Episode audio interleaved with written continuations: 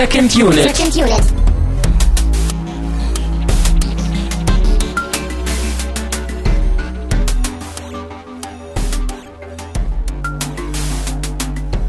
Herzlich willkommen zu einer neuen Ausgabe von Second Unit. Mein Name ist immer noch Christian Steiner und ich habe bei mir die Tine Nowak. Hallöchen. Hallo. Wir machen da gleich mal irgendwie, wir machen da gleich mal irgendwie, wir spielen mit offenen Karten. Die Sendung hier ist vorproduziert, wir befinden uns in so einer äh, Zeitblase, aber ähm, das sollte kein Problem sein. Äh, der Film ist eigentlich auch doch relativ zeitlos, obwohl er über die Gegenwart spricht. Wir haben den Film Man, Women and Children geguckt, relativ neutraler Name, oder im Deutschen Hashtag Zeitgeist. Hashtag Ja, nicht da- vergessen. Das hatten wir in der Vorbereitung nämlich verwechselt, wir beide. Ja, da ist mich äh, schon äh, Verwechslungspotenzial drin, Ja. äh, weil der andere Zeitgeist äh, ist was ganz anderes. Ja, das ist so eine, so eine Doku, glaube ich, so eine Verschwörungsdoku auf YouTube in mehreren Teilen. Die, äh, ich habe da nur so reingeguckt und auch Wikipedia-Artikel und ich dachte, hä, was ist das denn? Aber nein, es geht um einen Film aus dem Jahr 2014, äh, der von Jason Reitman gemacht wurde, geschrieben und inszeniert wurde und sehr, sehr mh, medial unterwegs ist in gewisser Weise. Und über den wollen wir sprechen. Den wollen wir schön auseinandernehmen. Den wollen wir, glaube ich, auch kritisieren, aber den wollen wir vor allen Dingen verstehen und äh, diskutieren und auch deuten. Aber bevor wir das Genau. machen, sollen wir dich vielleicht noch ein bisschen vorstellen, Tine. Du bist, darf man das so sagen, du bist Kulturkapitalistin? Äh, ja, wenn man möchte, kann man das so sagen, aber eigentlich äh, ist es natürlich nicht ganz so.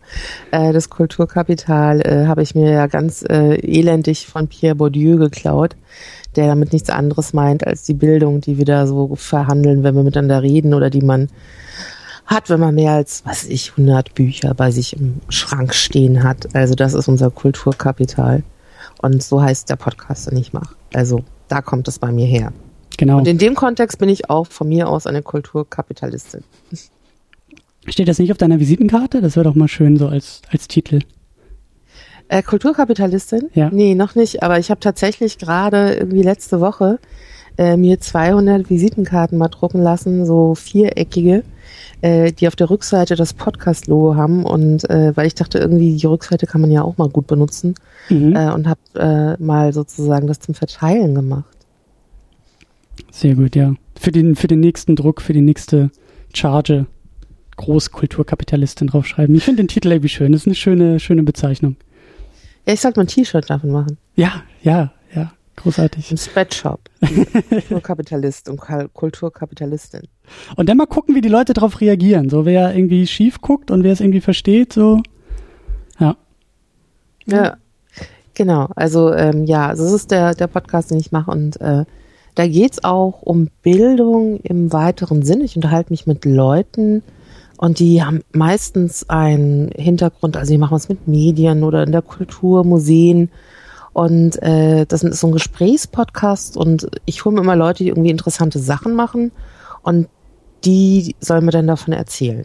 Mhm. Und ähm, die, der funktioniert ein bisschen so wie wenn zwei Leute am Tisch sitzen und man sitzt dabei und hört halt so zu. Also das ist mal eine optimale Vorstellung, dass man quasi jemand anderen bei einem Gespräch, also wie so in einem Salon oder so, ähm, zuhören kann.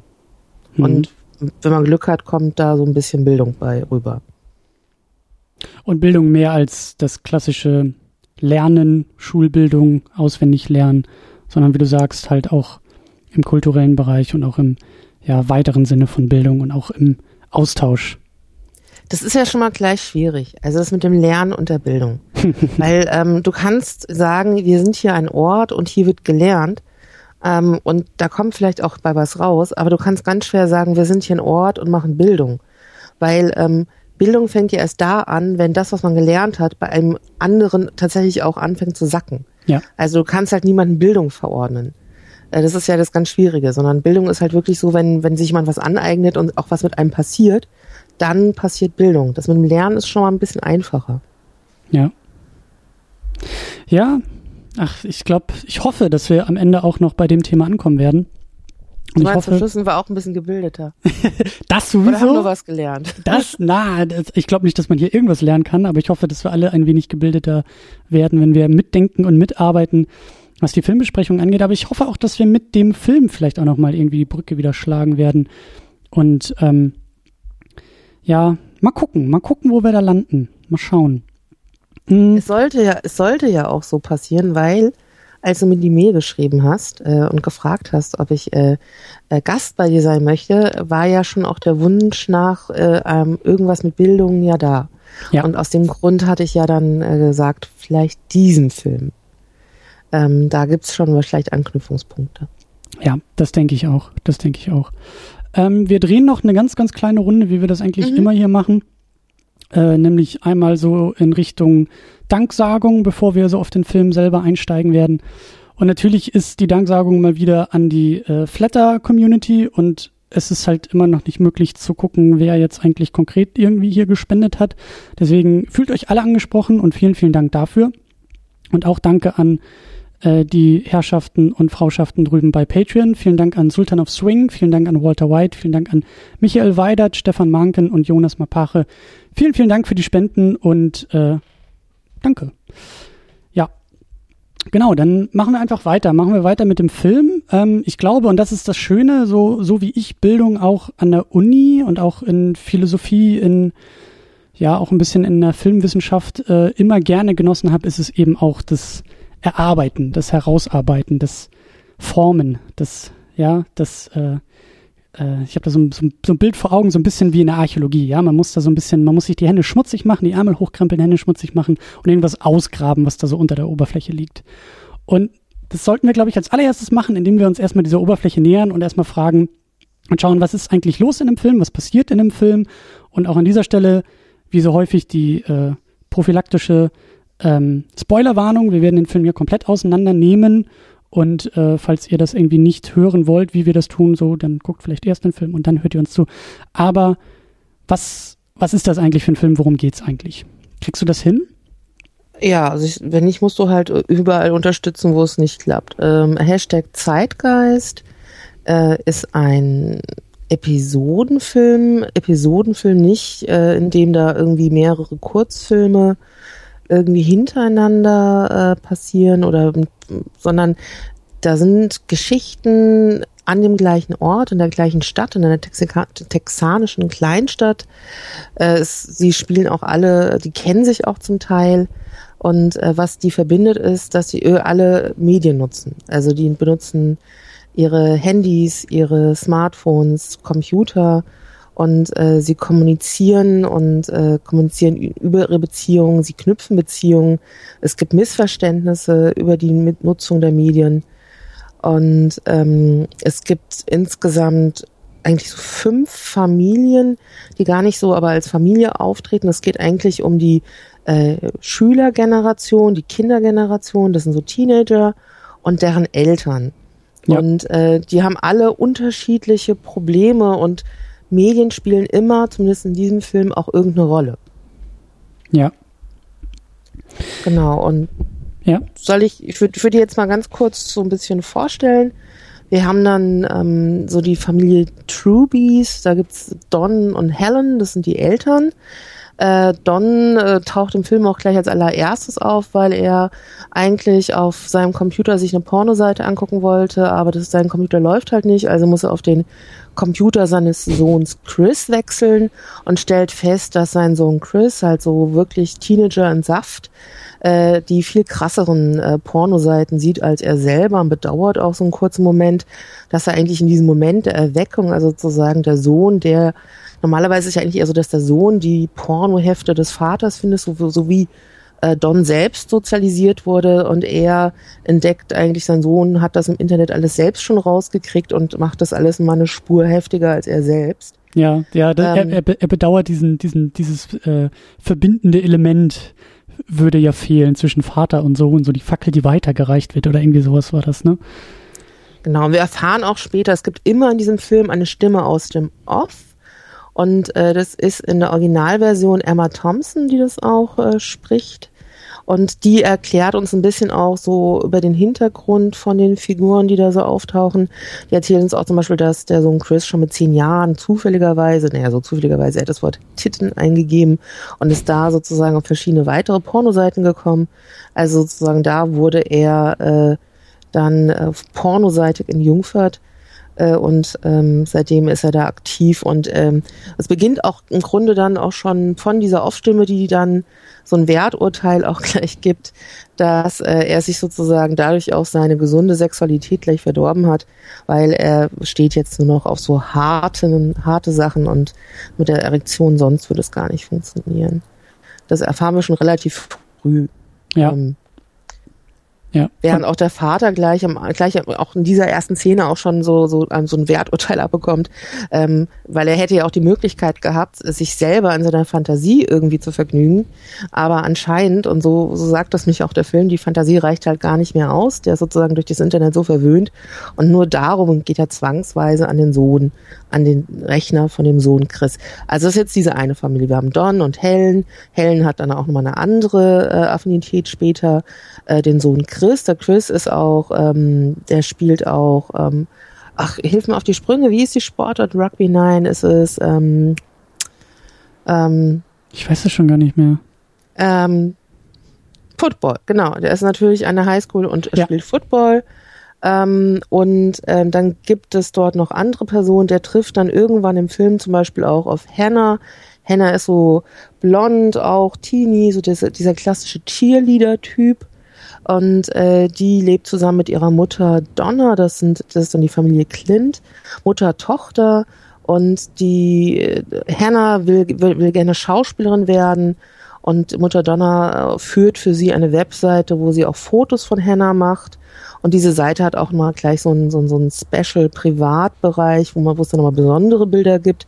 Aber da geht es ganz stark darum, also hier will jemand gerne so Doku, Soap, Star werden und äh, geht übers Internet auch da nach draußen.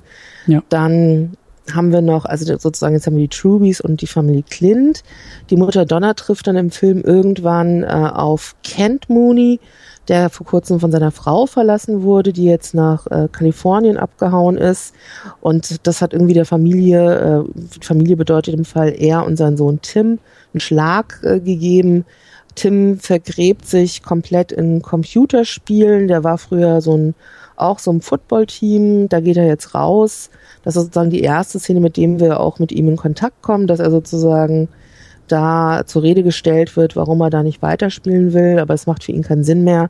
Und der hat jetzt einfach unglaublich viel Zeit. In, in der deutschen Version heißt es Guild Wars, aber ich glaube in der englischen war es tatsächlich World of Warcraft äh, wo er sozusagen mit seinen Gilden unglaublich viel Zeit äh, verliert und nicht mehr im realen Leben mit seinen Freunden halt zusammenhängt. Und dann gibt es noch zwei Familien, die jetzt auch noch äh, weiter, auch mit den schon vorhandenen in Kontakt treten. Mich äh, Tim äh, trifft äh, Brandy. Brandy ist die Tochter von Patricia Beltmeier. Äh, und äh, die hat es ein bisschen schwer, weil die Mutter verbietet jeglichen, also die kontrolliert jeglichen Zugang zum Internet. Also die hat da äh, also Sperren und äh, checkt alle Passwörter und alles, was irgendwie wird monitort, was sie auf Facebook macht, ja. guckt, wer da was geliked hat und äh, sie ist da quasi komplett dem ausgeliefert. Äh, und äh, Brenda, äh, Brandy und ähm, äh, und, und, und na, wie heißt der? Tim, also sozusagen der, der bei World of Warcraft ist und sie, die treffen sich dann auch und in, entwickeln auch so eine Affinität zueinander, was gar nicht so einfach ist, wenn ja die Mutter die ganze Zeit kontrolliert. Und die Mutter hat auch so eine Art ähm, ähm, Selbsthilfegruppe für geplagte Interneteltern. Da treffen sich dann mich auch genau der verlassene Vater von Tim Kent und die Mutter von dem äh, von der Zukunftsschauspielerin äh, Hannah. Und da beginnt auch so eine kleine Liaison. Und etwas außen vor kommt irgendwie äh, als, als, als, als bisschen nicht ganz so zentral gibt es dann noch die letzte Geschichte von Alison Doss, die ähm, relativ am Anfang schon auftaucht äh, in der Sporthalle mit Hannah. Und äh, dort wird relativ schnell klar, dass Allison im Sommer sehr viel Gewicht verloren hat und die ist äh, quasi in so einer ANA-Webseiten-Forumsgruppe, äh, die, äh, wo es darum geht, unglaublich dünn, also, also wo es sozusagen auch so Magersücht, so ein Kult des Magersüchtigen geht.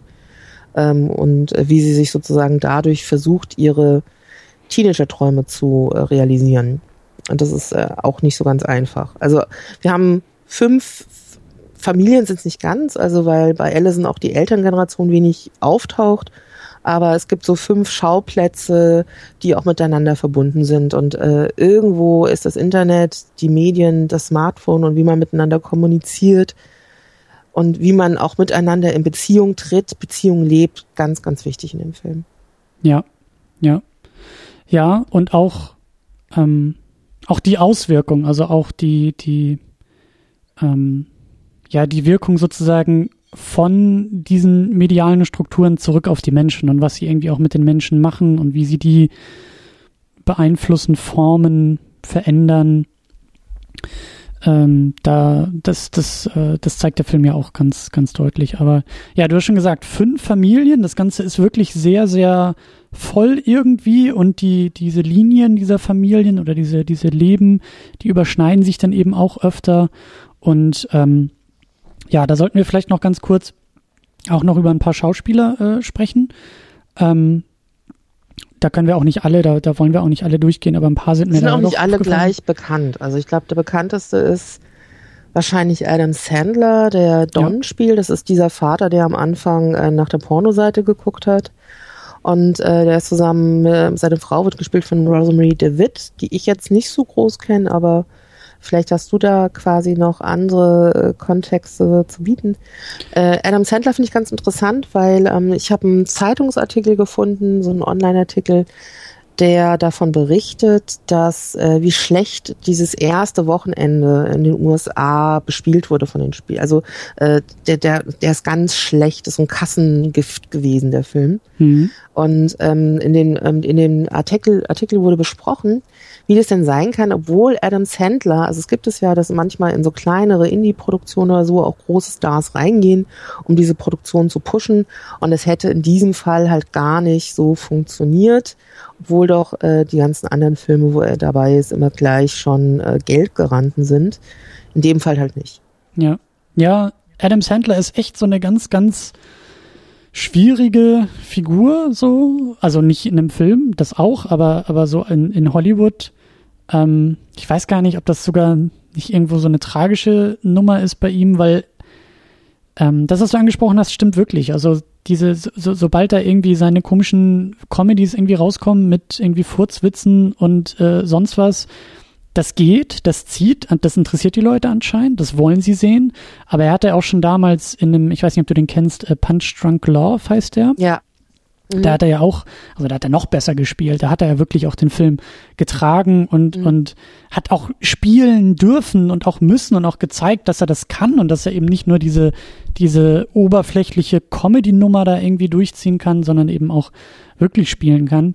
Aber ich weiß gar nicht, ähm, wie erfolgreich der war, aber das ist bei ihm alles eher so die Ausnahme. Also ich weiß auch gar nicht, warum er sich ausgerechnet jetzt an diesem Film überhaupt noch mal rangewagt hat. Also die, die Comedy-Geschichten laufen ja, funktionieren ja.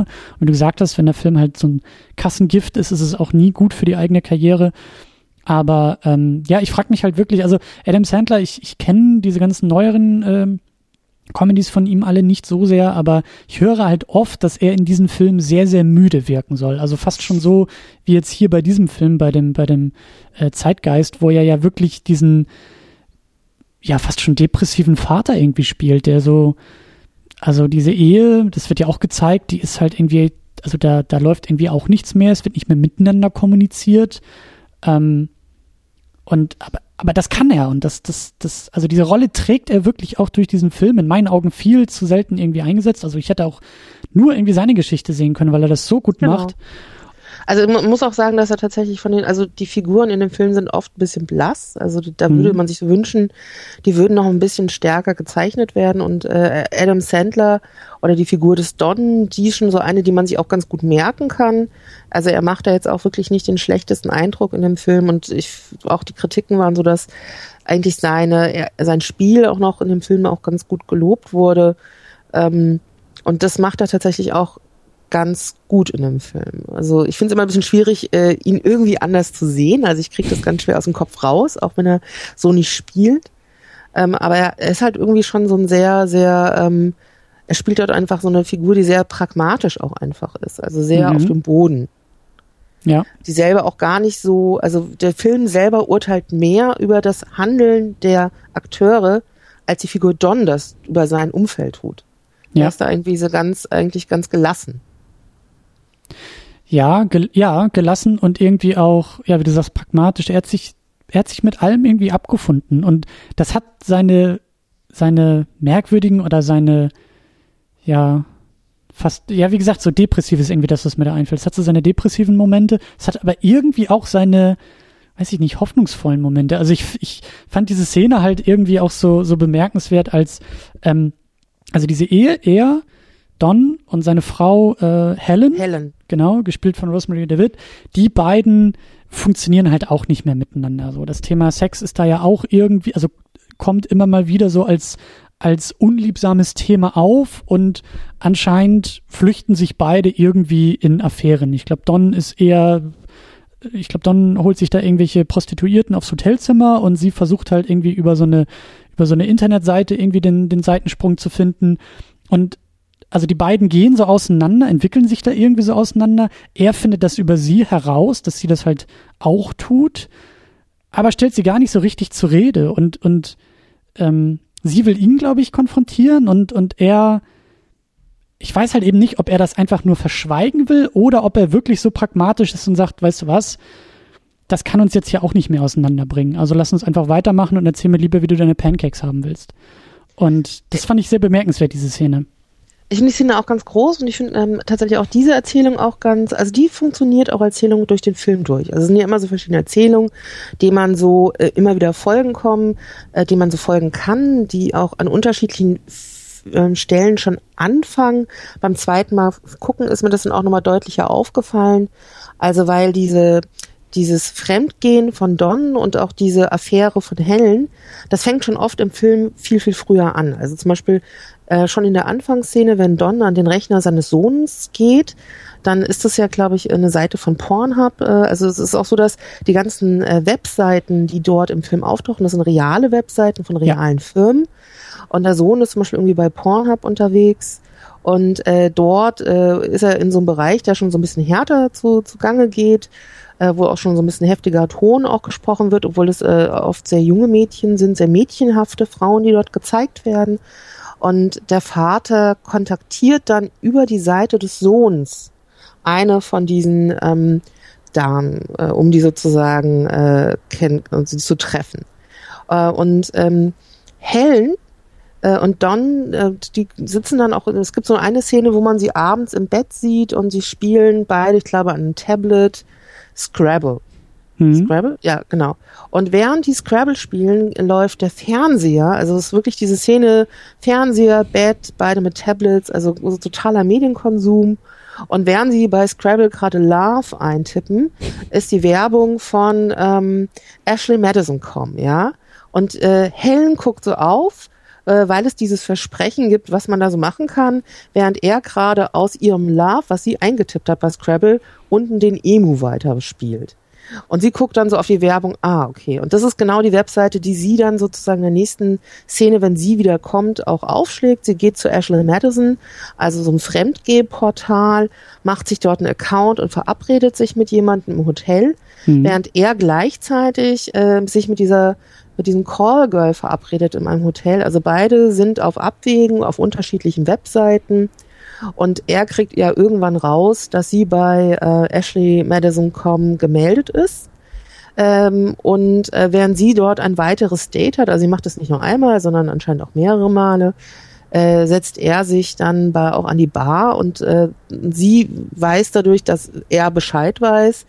Und ganz zum Schluss, diese Szene, die du auch so bemerkenswert findest, ist, sie kommt zurück, sie will jetzt drüber reden, sie ist ja erwischt worden und er sagt, nö, ähm, und und ähm, während er sozusagen noch weiter versucht, das zu, zu verschweigen, also darüber nicht zu reden, ähm, sagt auch irgendwann, ja, man kann darüber reden, aber dann, ähm, dann, also im Grunde dieses, wenn man erstmal darüber redet, ist es tatsächlich ein Thema und die Gefahr, dass dann irgendwas kaputt geht, ist im Grunde viel größer. Das ist das, was er sozusagen als Metapher dahinter äh, hat, äh, wenn er sich sozusagen diesem Reden verweigert. Mhm.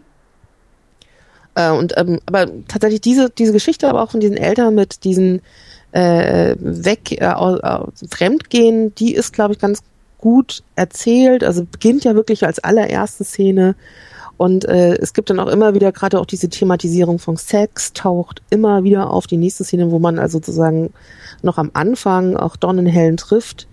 Äh, da fragt mich tatsächlich auch Donnenhellen, wollen wir sozusagen miteinander schlafen? Wir haben ja schon seit zwei Monaten nicht mehr und sie ist so ein bisschen semi-begeistert äh, und sagt, naja, vielleicht morgen, aber bitte kurz. Und er so, ja klar, kurz ist ja immer kurz. Dann gibt's irgendwann in der, äh, in der Mitte noch eine Szene, wo der Sohn äh, Chris zusammen mit der Chili und Hannah kommt. Die haben nicht so ein Elternprojekt, die sollen fragen, was Leute während dem ähm, 9-11 gemacht haben und, äh, und dann fragen die halt auch genau diese Eltern, Don und Helen, was habt ihr denn da gemacht? Und die so, hm, ja, hm, was haben wir da? Äh, ja, also wir haben uns angezogen für die Arbeit. Also, also anscheinend war diese, dieser, dieser Moment des 9-11 einer, wo sie tatsächlich nochmal großartigen Sex hatten. Das können sie jetzt aber nicht erzählen. Und was hat er gemacht? Er, er hat geschlafen. Also der Sohn selber hat während des großen Erlebnisses, Ereignisses, das irgendwie das Land verändert hat, geschlafen. Hm. Und äh, das war sozusagen, zu der Zeit hatten die Eltern, und das ist ja dann auch schon ein bisschen weiter her, zehn Jahre, noch großartigen Sex im Gegensatz zu jetzt. Ja. Ja, und auch spannend mit dieser Familienkonstellation, dass sich da bei dem Sohn, also diese, diese Geschichte mit dem, mit dem Cheerleader, da pendelt sich ja auch was an, aber bei ihm klappt es halt auch nicht. Das hattest du ja auch schon erwähnt, aufgrund seiner eigenen, seines eigenen Pornokonsums, der ihn da halt irgendwie komplett ähm, ja, wie soll man sagen, entsensibilisiert für überhaupt irgendwie soziale Kontakte und äh, das Gegenüber. Und ähm, das fand ich halt auch interessant, dass es so ein bisschen irgendwie diese, also wenn der Vater sozusagen nicht irgendwie diese, diese, diese, äh, diesen Pornokonsum irgendwie bewusst an seinen Sohn weitergeben geben kann, dann hat er genauso unbewusst irgendwie die Problematik irgendwie im Bett weitergegeben, was ich sehr spannend finde. Also dass da irgendwie so eine Verbindung zwischen Vater und Sohn existiert. Und ähm, ja, und das Ganze eben auch, also beide da eigentlich so ihre Bedürfnisse medial irgendwie versuchen auszuleben. Ähm, und ja, wie gesagt, also die, die Familie, das, was da in der Familie passiert, was da irgendwie erzählt wird, zwischen diesen beiden Generationen fand ich eigentlich auch am, am interessantesten und auch die Figuren eigentlich am interessantesten. Ähm, weil die in meinen Augen am, am besten ausgefüllt sind von, von allen, die da passieren. Das Problem hast du oft bei so Episodenfilmen das, oder bei diesen episodenhaften Filmen, dass die Gefahr läuft, dass da manche Episoden eben zu kurz kommen. Genau. Oder manche Charaktere. Und eine Figur, die zum Beispiel auf jeden Fall zu kurz kommt, also aus meiner Sicht, die so ein bisschen untergeht, ist äh, zum Beispiel diese Figur äh, des magersüchtigen Mädchen Allison. Also äh, das merkt man auch daran, fast alle, alle Figurenkonstellationen, da gibt's wirklich die Schilderung, was machen die Eltern, was machen die Kinder. Bei äh, Allison gibt's schon irgendeinen Vater, der bringt auch mal Essen hin oder äh, der guckt dann auch mal böse, wenn es irgendwie mal schief geht. Aber der ist nicht so als Charakter wirklich ja. da, sondern ähm, Allison ist irgendwie da und äh, die taucht auch äh, mit in Kombination mit Freunden auch so auf. Die Freunde von der äh, spielen auch keine so große Rolle. Und äh, da geht es so ein bisschen darum, der wird erzählt, dass sie irgendwie im Jahr, im Sommer zuvor in, in so einen Jungen verknallt war, der hat sie aber ignoriert. Dann hat sie über den Sommer äh, unglaublich abgenommen. Das wird auch gleich äh, in einer, ich glaube in der zweiten Szene in der Turnhalle wo die, äh, die, wo Hannah und Allison und noch eine dritte, drittes Mädchen zusammensitzen, wird dann auch gleich, oh, du hast so abgenommen, du siehst so toll aus. Also es hat nur was mit diesem, na klar, auch so, also wie, wie, wie diesen, wie sieht man aus, wie muss man aussehen, schlank sein, dünn sein, dünn sein als schön sein. Ähm, und äh, das, und auch als sie dann später mit ihren Freunden äh, nach Hause kommt, um Film zu gucken, und da taucht dann plötzlich dieser ähm, lang ersehnte äh, Junge auf, auf den sie so scharf war. Äh, dann, dann, dann geht sie da aus dieser Filmguckszene raus und hm. trifft im Haus äh, dann halt genau auf den und der sagt das, oh, du hast so abgenommen, du bist jetzt so schlank, ähm, du siehst gut aus, äh, hast du denn schon mit Jungs, ach, du wärst jetzt genau reif das ist doch jetzt Zeit und wenn, wenn nicht ich, dann irgendjemand anders und ich bin wenigstens noch so ganz nett und gehe gut mit dir um. Also, äh, und äh, wo es dann sozusagen äh, in kürzester Zeit darauf läuft, dass dieser, dieser, dieser Junge, der sie ja Jahre äh, vorher ignoriert hat, äh, quasi mit ihr ins Bett geht und äh, sie schläft mit ihm. Ja. Was sozusagen dann ihre Geschichte dann dahin treibt, dass sie tatsächlich schwanger wird und ähm, diese, diese, dieses, äh, ich bin jetzt plötzlich schwanger und ich kann es aber keine erzählen, äh, ist tatsächlich ganz, ganz krass. Also sie, sie, obwohl dauernd irgendwie kommuniziert wird in diesem Film und mit, mit, mit, mit, mit Messenger und Mails und Facebook und was nicht noch alles, ist es ihr quasi nicht möglich, diesen Typen irgendwie deutlich zu machen, mhm. dass sie ein Problem hat und dass das Problem nicht ist, dass sie jetzt äh, noch nicht mal das ist, dass sie in ihn verknallt ist und irgendwas von ihm will, sondern sie ist schwanger. Mhm. Oder wusste sie, dass sie schwanger ist? Nein, sie wusste es noch nicht mal, oder? Ich, das war, ich glaube, das ist ein Moment, den habe ich, glaube ich, gerade so ein bisschen auch ignoriert. Ähm, also wir wissen zum Schluss, dass sie schwanger ist, weil sie hat auf der Toilette dann eine Fehlgeburt. Ja, sie, sie, sie fällt doch auch irgendwie in Ohnmacht. War das nicht irgendwie so, dass sie deshalb irgendwie dann ins Krankenhaus muss? Und, genau. Äh, ja, genau. Also, ähm, also es, es gibt Blut auf der Toilette, Ohnmacht und dann erfahren die Eltern, dass sie schwanger war und dann guckt mich auch der Vater tatsächlich so böse, ja. äh, weil jetzt sozusagen die große Enttäuschung ist. Und diese, aber diese Geschichte, auch noch diese Figur von dieser Allison, das ist nur so angedeutet. Mhm. Also wir kriegen angedeutet, äh, also wir kriegen kurz erzählt am Anfang, dass sie halt abgenommen hat. Dann gibt es eine Situation, wie sie halt äh, äh, daheim äh, während es Essen gibt und ihr Vater ihr Hackbraten gibt und äh, dann sucht sie sich Hilfe in so einem, so einem Forum. Oh, hier ist gerade Hackbraten und dann gibt's lauter Tipps aus dem Forum. Ähm, ähm, ähm, ähm, guck in den Spiegel und schau dir eine Stelle an an dir, die du besonders hast. Das hilft dir, den Hackbrat nicht zu essen. Oder riech ganz fest dran und beiß aber eine, eine Sellerie. Ja. Äh, und also ganz viele Tipps, wie gehe ich jetzt damit um, nicht zu essen. Und äh, auch dieses, dieses, äh, dieses Klischee, also was man, wie man sich sozusagen so ein ANA-Forum vorstellt, das ist natürlich lauter so ästhetisierte Bilder von äh, ganz krasser Dünnheit gibt, also wo halt Knochen mhm. vorher, also wo so, so bestimmte Schönheitselemente, äh, Merkmale ähm, also auch deutlich werden und ähm, und wie da sieht man so meint, wie sie sozusagen eigentlich damit hadert äh, und wie schwer das fällt und trotzdem dieses Forum ihr anscheinend so die Kraft gibt, da diesen äh, dem dem Magersein äh, nachzukommen. Und ähm, das ist, ist aber am Ende also relativ schnell erzählt. Also sie hat dann den Sex, ähm, sie kann ihn nicht kontaktieren, obwohl sie alle möglichen Wege probiert und dann ist sie quasi auch schon äh, Blut, schwanger, Krankenhaus, Baby verloren und ihre Geschichte ist irgendwie auch vorbei. Also dann wird auch gar nicht mehr groß noch was von ihr erzählt. Ja. Ja, der Vater ist enttäuscht und sie ist im Krankenhaus und genau, dann ist es halt irgendwie vorbei. Ähm, was ich aber ganz interessant fand, war auch die Art und Weise, wie das, wie das irgendwie auch, also wie, wie ihr Verhalten irgendwie auch dargestellt und inszeniert war, weil das halt irgendwie so ein bisschen so wie diesen, äh, sozusagen, dass das auf, auf männlicher Seite so der Pornokonsum ist, der da halt im Verborgenen passiert, den niemand irgendwie mitkriegen darf und soll, ist bei ihr halt diese Magersucht, weil das ist dann ja auch irgendwie äh, die, der Moment, sie sitzt da ja irgendwie vor dem Rechner und wühlt sich da durch ihre durch ihre Foren und dann klopft der Vater an der Tür und dann wechselt sie auch ganz schnell die Internetseiten. Also das ist auch etwas, was im Verborgenen stattfindet und ähm, darum geht's ja auch, also so noch, noch weiter drüber um diese, es geht um Kommunikation und das hast du auch schon so schön gesagt, dass irgendwie alle ständig kommunizieren, aber irgendwie nicht so wirklich und auch nicht miteinander so richtig. Und es geht eben auch um, durch diese Eltern-Kind-Generation, es geht eben auch um Geheimnisse, also was, was bleibt gegenüber den Eltern verborgen und was, was ist vielleicht, also was, was, was gehört verborgen, was gehört vielleicht nicht verborgen. Und da ist ja eben auch die Figur von Jennifer Garner, diese Patricia, wie heißt die, Beltmeier, die diese Selbsthilfegruppe ähm, ja gründet und eben ihre Tochter so stark überwacht und eben wirklich jeden digitalen Schritt, den sie geht, irgendwie mitverfolgen kann.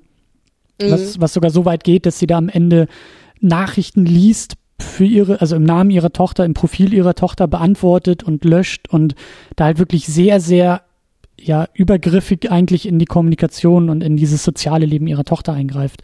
Und ja, also ihre Figur fand ich halt irgendwie auch, also ich, ich fand es interessant, was es irgendwie sein soll, wofür sie steht, aber ich fand sie sehr, sehr schwierig und irgendwie auch so, das ist immer so ein blödes Kriterium bei Filmen, aber ich fand sie halt so, so unglaubwürdig. Das ist irgendwie, also mhm. es, es, gab so Momente, wo die anderen Eltern von diesem Selbsthilfeabend eben auch kommen und sich über sie lustig machen, während sie nicht dabei ist, was ich sehr gesund fand in diesem Film.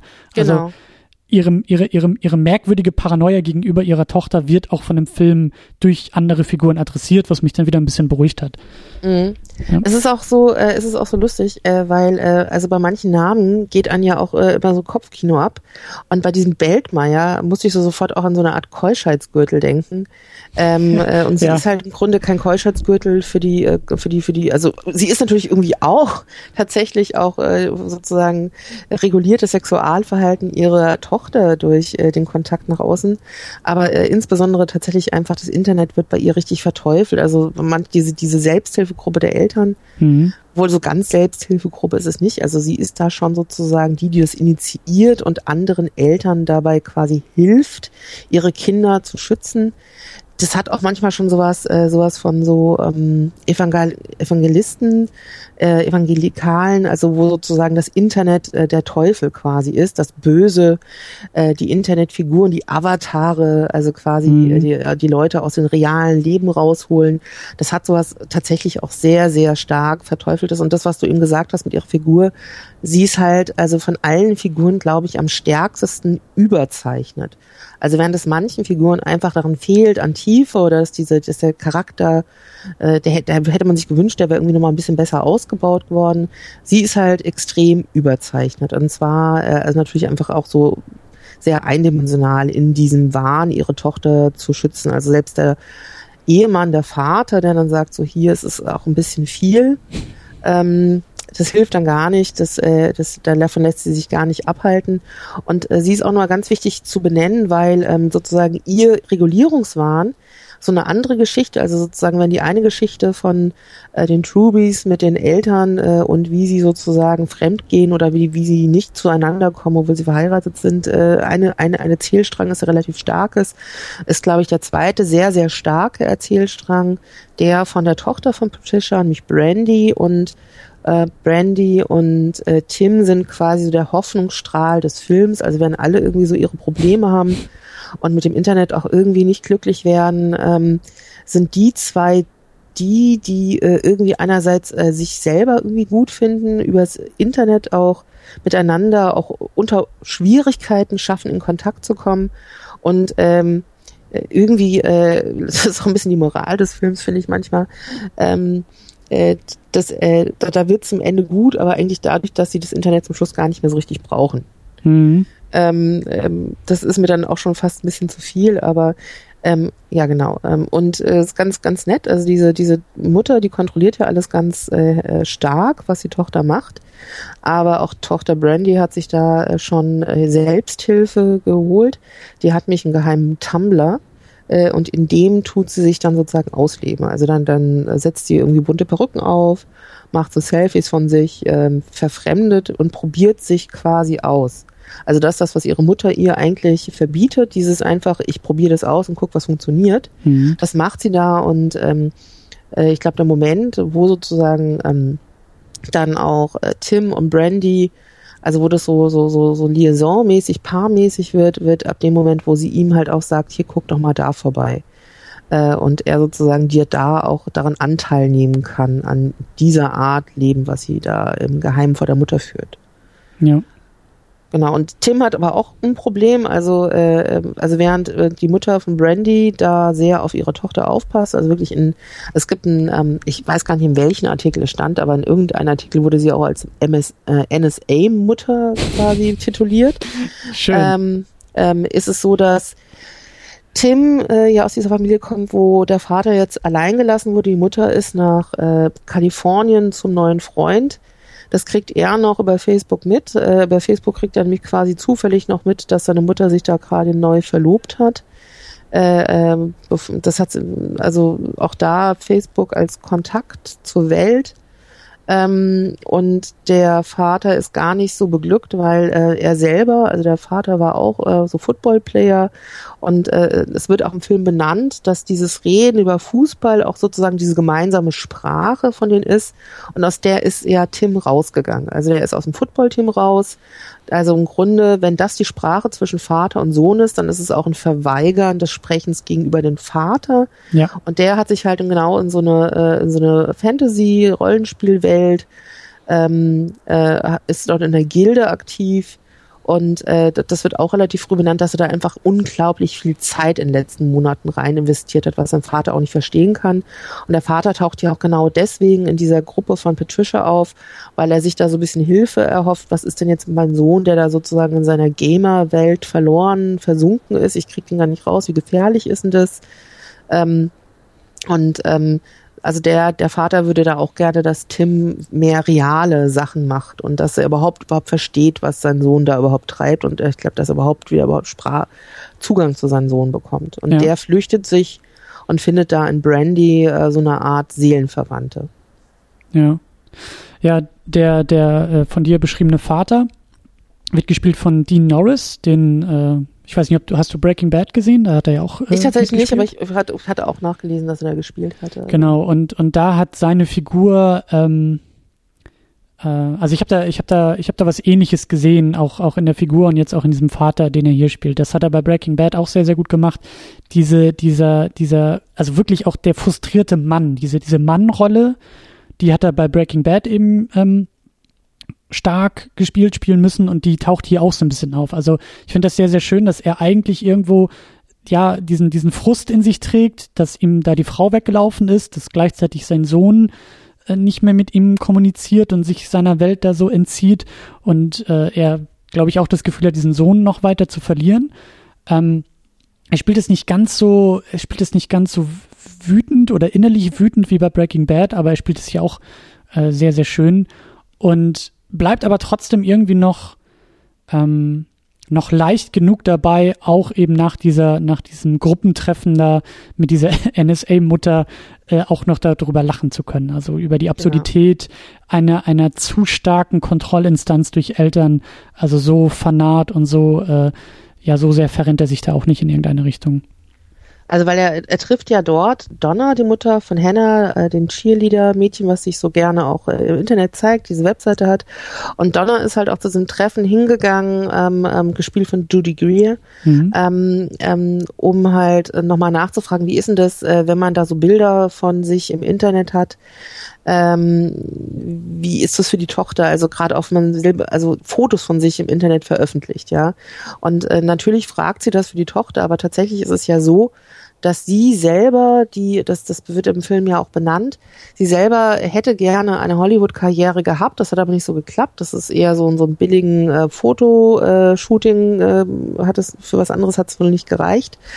Und äh, jetzt ist sozusagen da dieser klassische Fall, also das Klischee, die Tochter, die Mutter lebt sich an der Tochter aus. Jetzt äh, ist sozusagen die Tochter, die jetzt diese ähm, Karriere äh, beginnen soll. Und da gibt es schon mal diese Website, für die sie unten im Keller auch dauernd Fotos machen. Und die Fotos, das sind nicht nur so Fotos, ähm, Tochter spielt mit Katze und Hund im Garten, sondern die gehen dann auch so sehr, sehr schnell in so einen Lolita-Look an. Also ja. die Tochter ist, also es gibt dann irgendwie nur Beine, Beine in High Heels, irgendwie so äh, Tochter mit wenig an, schaut mit großen Augen sehr unschuldig in die Kamera.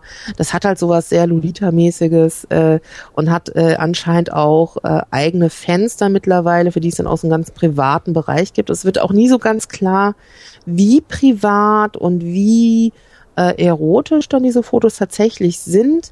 Von der Tochter, die ja relativ am Anfang auch auftaucht. Das ist eine von diesen drei Mädchen in der Turnhalle, wo auch Allison, die Magersüchtige, halt dabei sitzt.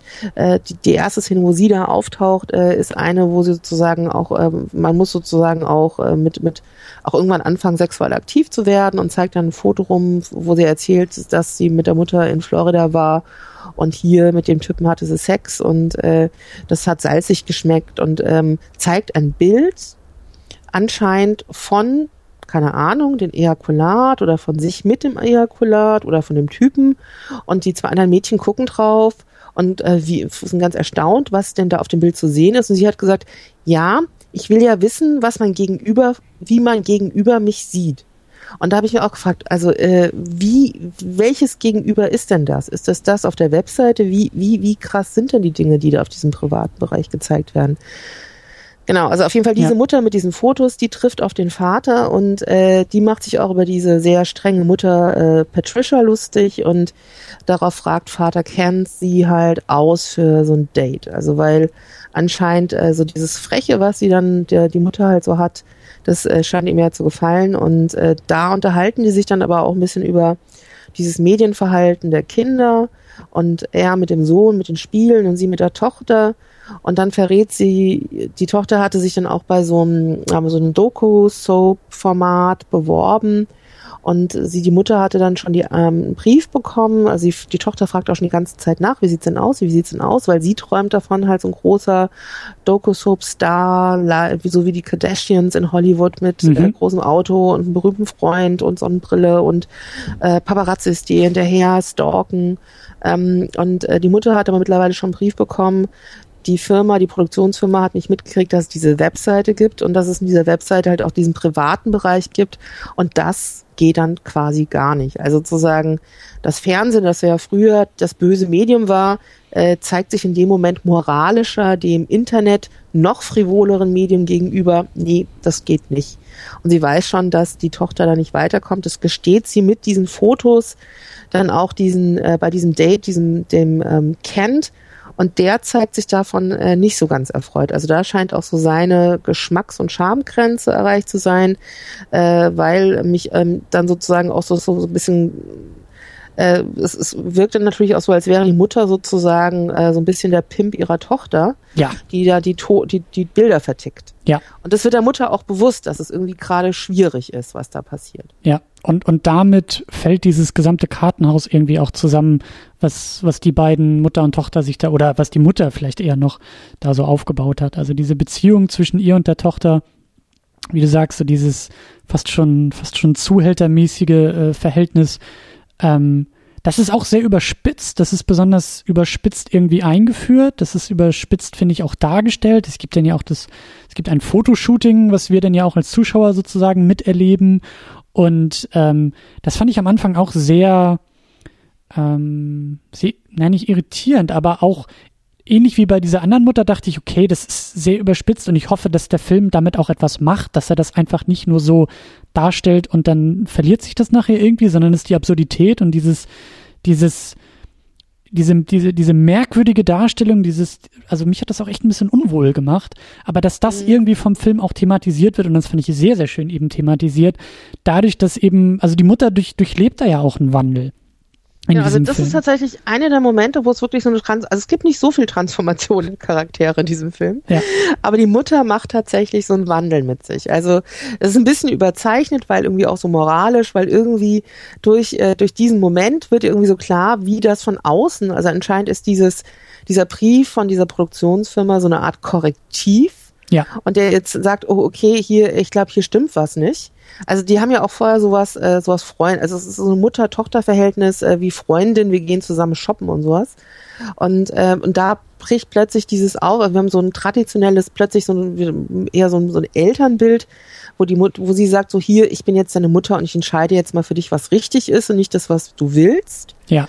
Äh, und während am Anfang auch so deutlich wurde, irgendwie sie hätte, die Mutter hätte die Tochter da in dieses äh, äh, Bilderbusiness so reingestoßen, äh, dreht sich das dann aber auch äh, und man kriegt mit, nee, die Tochter selber dreht da auch mit, weil die anscheinend diese Aufmerksamkeit, die sie bekommt, auch haben möchte. Mhm. Äh, und sozusagen da auch dann äh, über die Grenze hinweggeht, was sozusagen äh, noch als äh, gesellschaftlich äh, okay ist oder wo es sozusagen schon so ein bisschen glitschig und anrüchig wird.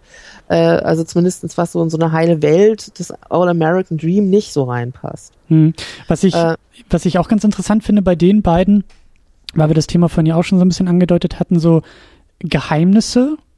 Mhm klassischerweise Geheimnisse der pubertierenden Kinder gegenüber ihren Eltern und oftmals ist das Ganze ja auch sehr sinnvoll. Aber die beiden bilden sozusagen ihr eigenes Geheimnis. Also deren Geheimnis ist, also das Geheimnis ist nicht, dass die Tochter äh, in ihrer Freizeit im Verborgenen diese Fotos macht, auf, auf die Internetseite stellt und die Mutter weiß gar nichts davon, sondern eher die beiden machen da zusammen diese Fotos genau. und machen dazu, also stecken zusammen in diesem Business sozusagen drin. Und die gesamte Außenwelt ist eher die, vor der man dieses Geheimnis versucht zu bewahren.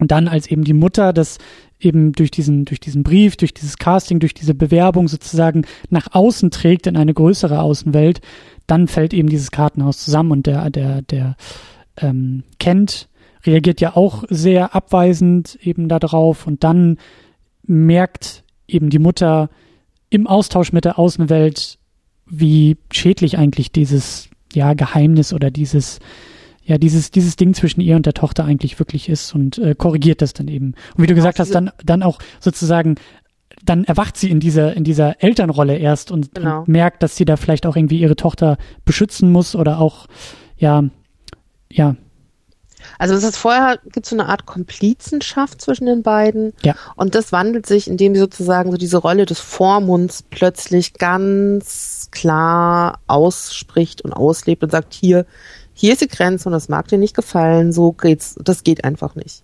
Ja.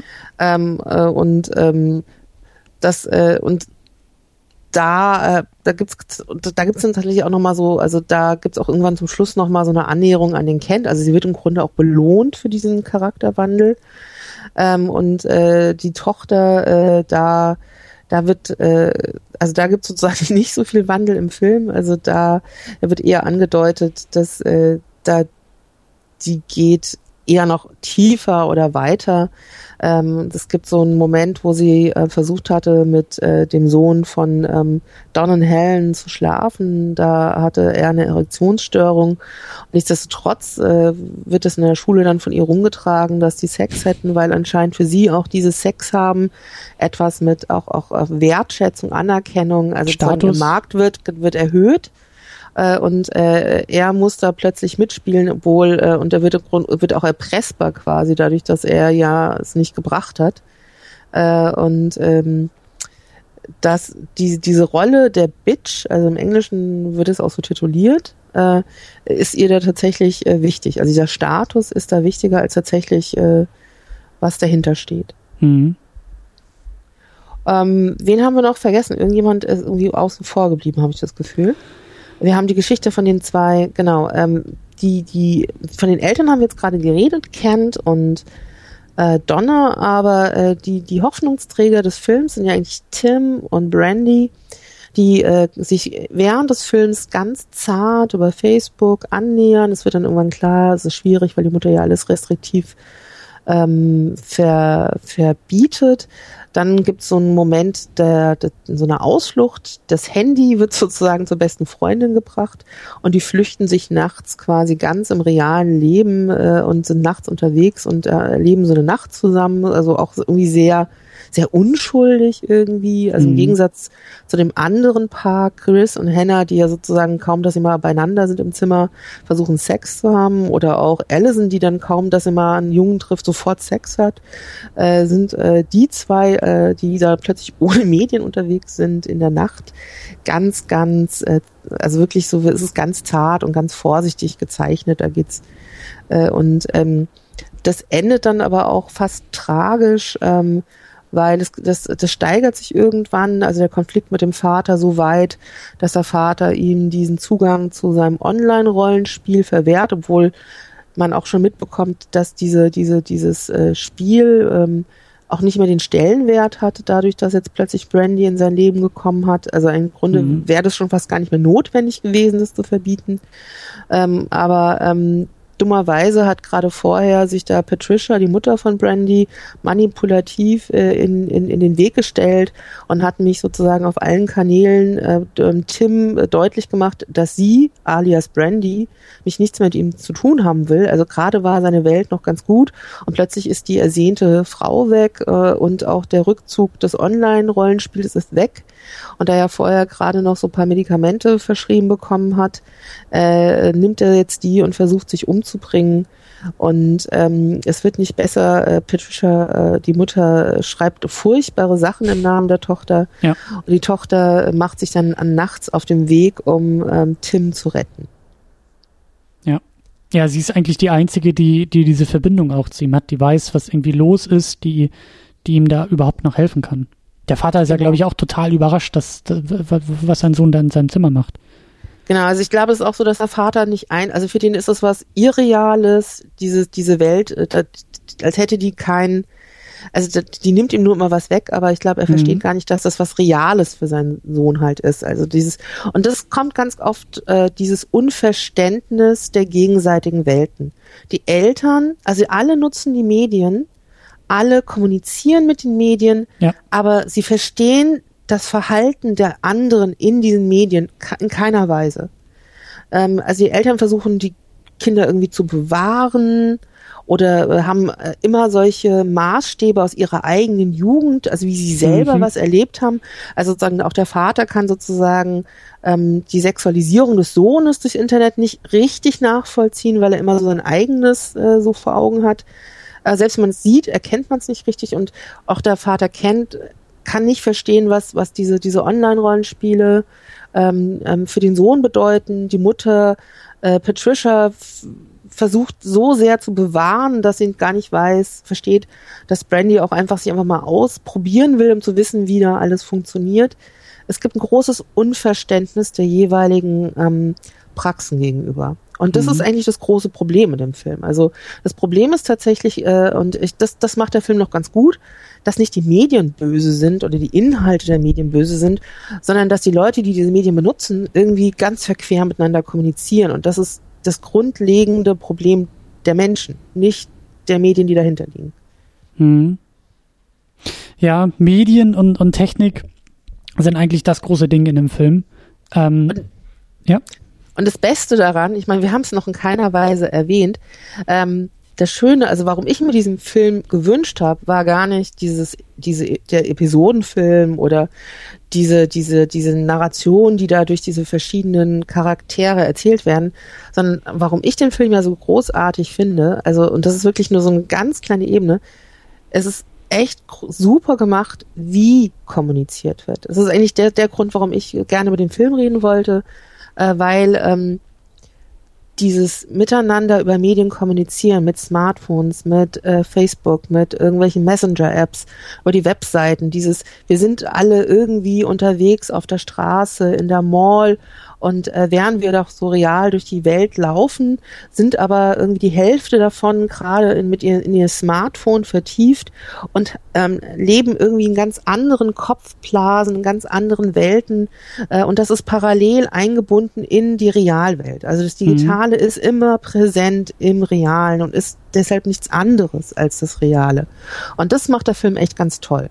Ja. Weil das, was da kommuniziert wird, läuft immer mit. Also äh, über einem, also wie so ein bisschen wie in World of Warcraft, äh, wie man, äh, wenn man da oben sozusagen so die Schrift sieht, während die Charaktere durch den Raum laufen, sieht man über die Leute, über den Leuten ganz oft, was die gerade chatten, was sie gerade an Bildern senden, als würden immer so so so, so Wolken über deren Kopf äh, im im Raum in der Highschool, in der Mall mitlaufen. Äh, ja, und das macht der Film wirklich absolut großartig. Also die Art und Weise, wie er eben die die oftmals ja textbasierte Kommunikation visualisiert, finde ich auch total toll. Also wie du schon gesagt hast, die, der, der Text wird ins Bild eingeblendet und auch sehr, sehr schön, ähm, indem er auch den, die Form und, und den Stil dieser Medien irgendwie einfängt. Also der Facebook Messenger sieht wirklich anders aus als irgendwie der Chat über Tumblr, als irgendwie die Ashley Madison Seite. Also das ist alles irgendwie auch an das, an, an dieses ikonische Design dieser, dieser großen und oftmals ja auch bekannten Plattform ähm, angepasst. Das finde ich auch sehr, sehr schön. Und was eben noch wichtiger ist, ähm, dadurch, dass der Film, und das ist halt eben auch so, so ein Thema, über das ich auch gerne äh, sprechen wollte, ähm, es ist oftmals noch schwierig bei, bei Film und Fernsehen oder, oder es wird oftmals noch falsch gemacht, die Art und Weise, wie eben sowas visualisiert wird. Es gibt dann so diesen klassischen Shot irgendwie, du hast dann irgendwie, ja, du hast den Protagonisten oder die Protagonistin, die irgendwie nach dem Handy greifen. So, das, das mhm. siehst du halt irgendwie. Dann gibt's einen Schnitt auf das Display, auf den Laptop, ja. auf das Tablet, was auch immer. Und du siehst dann in dem Interface, wie getippt wird, hallo, mein Schatz, wie geht es dir gerade? Und dann hast du wieder einen Schnitt auf das Gesicht der Person oder manchmal auch der anderen Person oder so. Und dieses ständige Umschneiden von irgendwie Mensch zu Inhalt oder Mensch zu Medium, das ist schwierig. Also das ist halt, das ist unklug und unschön gelöst und der Film macht das eben sehr, sehr gut, indem er beides gleichsetzt und du siehst halt im selben Bild, wie der Text geschrieben wird, was in meinen Augen auch nur die halbe Information ist und die andere mhm. Hälfte ist eben die Reaktion der Person, während sie schreibt. Und da gibt's auch sehr, sehr schöne Momente, wo man dann wirklich in den Gesichtern der Person auch sieht, also da ploppt so eine Nachricht auf und die ploppt auf dem Bildschirm auf und die ploppt auf den Handys dieser Person auf und du siehst schon dann im Gesicht der Person, wie sie gerade die Nachricht liest und sehr überfordert ist von der Nachricht, mhm. überhaupt nicht weiß, wie sie antworten soll, die Nachricht manchmal gar nicht versteht den Kontext oder auch die die ähm, die Information irgendwie gerade bewertet und das ist halt so elementar wichtig, dass beides im selben Bild passiert, dass du halt den Text, das Medium und die Reaktion im selben Bild hast und nicht ständig umschneiden musst. Manchmal macht das noch, manchmal gibt's und das finde ich auch sehr irritierend, dass er manchmal dann doch so diesen, diesen dieses Close-up irgendwie auf den Laptop irgendwie bringen will. Ja, ja. Aber im Großen und Ganzen ist das wirklich sehr, sehr gut gelöst. Mhm. Und was, was wirklich auch schön ist, es ist halt auch gleichwertig. Also es ist halt einfach auch ein, ein, ein narratives Element. Also ähm, du hast die Szene zum Beispiel von diesen drei Teenagern, die in der Turnhalle sitzen, sich unterhalten. Ja. Und während sich die drei unterhalten, also sozusagen die äh, nymphomane Lolita-Charakter, äh, dann haben wir das äh, magersüchtige Mädchen und dann noch irgendwie äh, eine Freundin, die aber eher anscheinend zu äh, besser befreundet ist mit Allison. Also die sind sozusagen so ein Zweier-Couple und dann den beiden gegenüber die sehr sexuell aktive ähm, Hannah. Äh, und während Hannah halt von ihrem äh, Erlebnis in Florida und das das Ejakulat wohl salzig geschmeckt hat und und erzählen, ähm, du siehst, glaube ich, noch nicht, du siehst genau, wie, wie, wie, wie, wie, wie zwei anderen Mädchen irgendwas mit ihren Händen machen und dann siehst du sozusagen die Kommentare dazu. Also ja. sozusagen, ja. das wird sozusagen live kommentiert. Aha, okay. Mhm, ah, über, den, ja. über den Chat, den sie da irgendwie gemeinsam genau. teilen. Ja. Und da, da passiert natürlich viel, viel mehr. Ja. Also viel mehr als, äh, also das, das rahmt und erzählt die Situation nochmal komplett anders. Und das kriegt somit auch so eine Gleichwertigkeit. Und was ich auch sehr schön fand, eben wie du gesagt hast, normalerweise, wenn Text auftaucht, also auf dem Computer oder im, im, im, im Brief, dann wird so dieses Close-up auf dem Brief gemacht.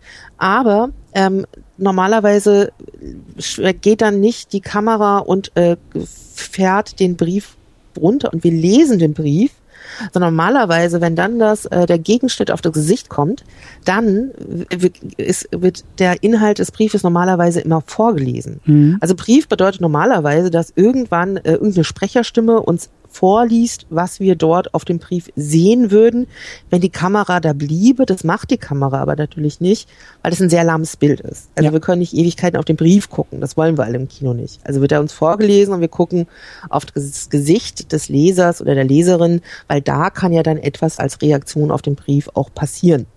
Und äh, das passiert halt da nicht. Es wird nicht irgendwie von jemandem vorgelesen, sondern du hast tatsächlich immer, du siehst auch, wie die Schrift sich schreibend aufbaut, wie Dinge aufploppen und ähm, auch wenn die Schrift manchmal sehr klein ist, man sieht echt total gut und kann es immer mitlesen und es funktioniert extrem super.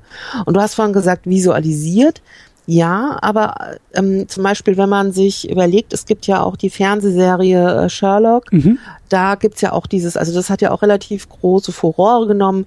Da gibt's dieses Blog von Dr. Watson oder Sherlock hat ja auch immer sein, äh, wie heißt es, Gehirn, ich weiß nicht, äh, also der hat ja auch so, einen, so, so, so ein Kopfkino und das wird ja auch immer so illustriert, indem man dann so irgendwie, äh, dann, dann ploppen wie so ein Tech-Wolken, so Schlagworte, Fragen, irgendwelche mhm. Dinge mhm. auf. Es wird so illustriert, was Sherlock gerade in seinem Kopf da so passiert oder man sieht sozusagen eingeblendet, also sozusagen sozusagen so einem transparenten Layer, was da gerade wer an einem Blog schreibt. Also all dieses äh, wird auch, aber das ist tatsächlich illustrativ visualisierend, während wir es in diesem Film haben, dass tatsächlich mh, hm, der Text inhaltliches Element wird.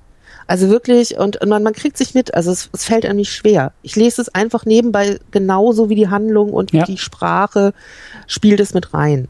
Ja. Und das finde ich ganz interessant, weil ich gedacht habe, ach, dass das so gut funktioniert, das wundert mich. Und dann habe ich gedacht, ah, naja, aber andererseits, es gab es ja schon mal, also ganz früh, also sozusagen der, die Basis des Films ist ja tatsächlich äh, Schrift äh, ohne kein Ton. Äh, Im Stummfilm war das ja auch so, dass es wunderbar funktioniert hat, dass ich auch lese, was meine Charaktere äh, im Film da so von sich geben und dass trotzdem das Filmische funktioniert, obwohl ich sozusagen das, was gesprochen wird, ja gar nicht höre. Also dass, dass dieses Zusammenbauen zwischen gelesen und dass eine Spannung und eine Narration funktioniert, gibt's eigentlich schon sehr, sehr, sehr viel früher. Nur der Unterschied ist halt, ähm, dass früher immer da Text da war, wo keine Sprache ist. Ja. Und ähm, auch nie im Filmbild richtig drin. Es war ja immer so Texttafeln. Ja. Und hier ist wirklich das, ähm, es wird keine Sprache ersetzt, es hat eine ganz eigene Bedeutung, eine eigene Kraft. Und äh, es ist äh, tatsächlich, es muss auch nicht versprachen, es ersetzt halt wirklich nicht das Reden. Es ist halt nochmal eine andere Form des Miteinanders, was für heute, also wo auch tatsächlich eine der wenigen Momente, wo der, wie ich finde, unsägliche Name Hashtag Zeitgeist passt. Stimmt, ja, ja. Ja, und du hast auch das Beispiel mit dem, mit dem Brief ähm, erwähnt, was, was ich auch sehr passend finde, weil diese Inszenierung des Briefes hat ja auch sozusagen filmhistorisch, das hat ja auch alles seine Zeit gebraucht. Aber mittlerweile gibt es dafür einfach äh, die von dir erwähnte ja Filmsprache, um einen Brief irgendwie zu verfilmen. Ähm, ist mittlerweile auch zum Klischee geworden und oftmals auch Punchline für, für sehr, sehr gute äh, Gags irgendwie in Comedies oder so. Und da kann man narrativ auch viel, viel mitmachen. Aber das musste sich der Film ja auch erst selber erarbeiten. Und das merkt man jetzt eben hier bei dem und auch bei, bei Sherlock hast du es auch erwähnt. Ist mir auch eingefallen, House of Cards hat es, glaube ich, am Anfang auch noch relativ gut gemacht in den ersten Staffeln. Ähm, dieses Thema, so, also die digitale Kommunikation ist jetzt, glaube ich, noch ein relativ unbeschriebenes Blatt im Film. Also der Film weiß mhm. noch gar nicht so sehr oder muss sich immer noch erarbeiten, wie er das eigentlich eben auch filmisch und eben cineastisch irgendwie umsetzt, ohne halt auf dieses plumpe Umschneiden äh, zurückgreifen zu müssen. Und da ist eben der Film wirklich ein sehr, sehr gutes Beispiel für, für ein also in meinen Augen eigentlich auch die beste Möglichkeit, um es zu, zu visualisieren und filmisch umzusetzen, wie eben diese, diese Textkommunikation funktioniert. Und eben auch, was du gesagt hast, es ist ja auch eine Gleichzeitigkeit. Dieser Text, diese Kommunikation passiert ja auch während verbal noch über was ganz anderes kommuniziert wird. Und wie du sagst, das mhm. kommentiert manchmal ein, das verbale Gespräch der, der äh, Protagonistin da im, im Bild. Und diese Interaktion, dieser Austausch, das ist das, was der Film sehr, sehr gut macht. Und äh, mhm. ja, wie gesagt, in meinen Augen, also ich habe, ich kann mich nicht dran erinnern, dass ich in einem Film das schon mal so gut und so stilistisch stark herausgearbeitet gesehen habe. Und ich glaube, dass der Film da eben sehr, sehr wichtig ist in diesem, in diesem Prozess des Verfilmens von digitaler Kommunikation. Genau, also überhaupt dieses, dieses, äh, dieses ähm, Hineinweben von Digitalität als auch so was Selbstverständliches, als, als, als ein Alltag und nicht irgendwie auch so was Besonderes. Ja. Also das finde ich ganz erstaunlich. Ich hatte ja auch vorhin schon mal kurz gesagt, ähm, mich erinnert es an World of Warcraft gar nicht mal so sehr, weil ich jetzt so äh, so stark in World of Warcraft in, äh, involviert bin. Aber ähm, es gibt eine Arbeit von Aram Bartol, äh, die ich glaube, die heißt sogar auch World of Warcraft. Und äh, da hat er so ähm, also der hat sozusagen auch so Stangen ähm, ähm, Namen äh, gebaut und die laufen dann durch den Stadtraum und hinten gibt's dann jemand, der hält an dieser Stange diese Namen über die Leute, über den Leuten, die vor denen laufen, äh, wo dann sozusagen äh, mit diesem, diesem Namenstag oben drüber die Leute durch äh, am Strand oder durch Innenstädte laufen.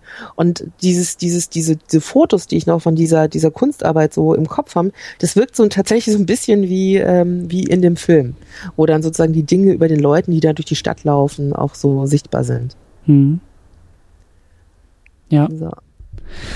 Ja, wir sind beim Thema, wir sind beim Thema Technik oder Medialität und, und digitale Medien und du hast gerade eben auch schon so angedeutet und da würde ich gerne nochmal einhaken. Ähm, du hast gesagt, der Film verteufelt gar nicht so sehr oder, oder kommentiert eher die Menschen im Umgang mit Medien und digitalen Medien. Mhm. Und das ist, das ist eine Frage, die habe ich mir auch während des Filmes gestellt und ich weiß nicht, ob ich das abschließend, also die würde ich gerne mit dir auch noch, noch weiter diskutieren, weil mhm. ich weiß nicht, ob das so sehr also ich sehe das, aber ich frage mich, ich frage mich, ob sich das für mich auch so anfühlt. Ich, ich weiß es nicht. Ich kann echt nicht beantworten, weil ich habe schon den Eindruck, dass der Film auch stark in diese relativ einfache, oftmals plumpe Technikverteuflung oder Medienverteuflung irgendwie hineinfällt. Er ist auf jeden Fall moralisieren. Ja, ja. Also das macht auf jeden Fall. Ist es auch so, als ich den Film das erste Mal gesehen habe, äh, muss ich auch sagen, ich war jetzt nicht nur glücklich mit dem Film. Also mich hat in dem Film auch ganz viel genervt. Mich haben die Figuren genervt, wie da drin interagieren. Ich es gab, also gab viele Teenies, die ich doof fand und, äh, und auch die Eltern, die mich einfach unglaublich angestrengt haben.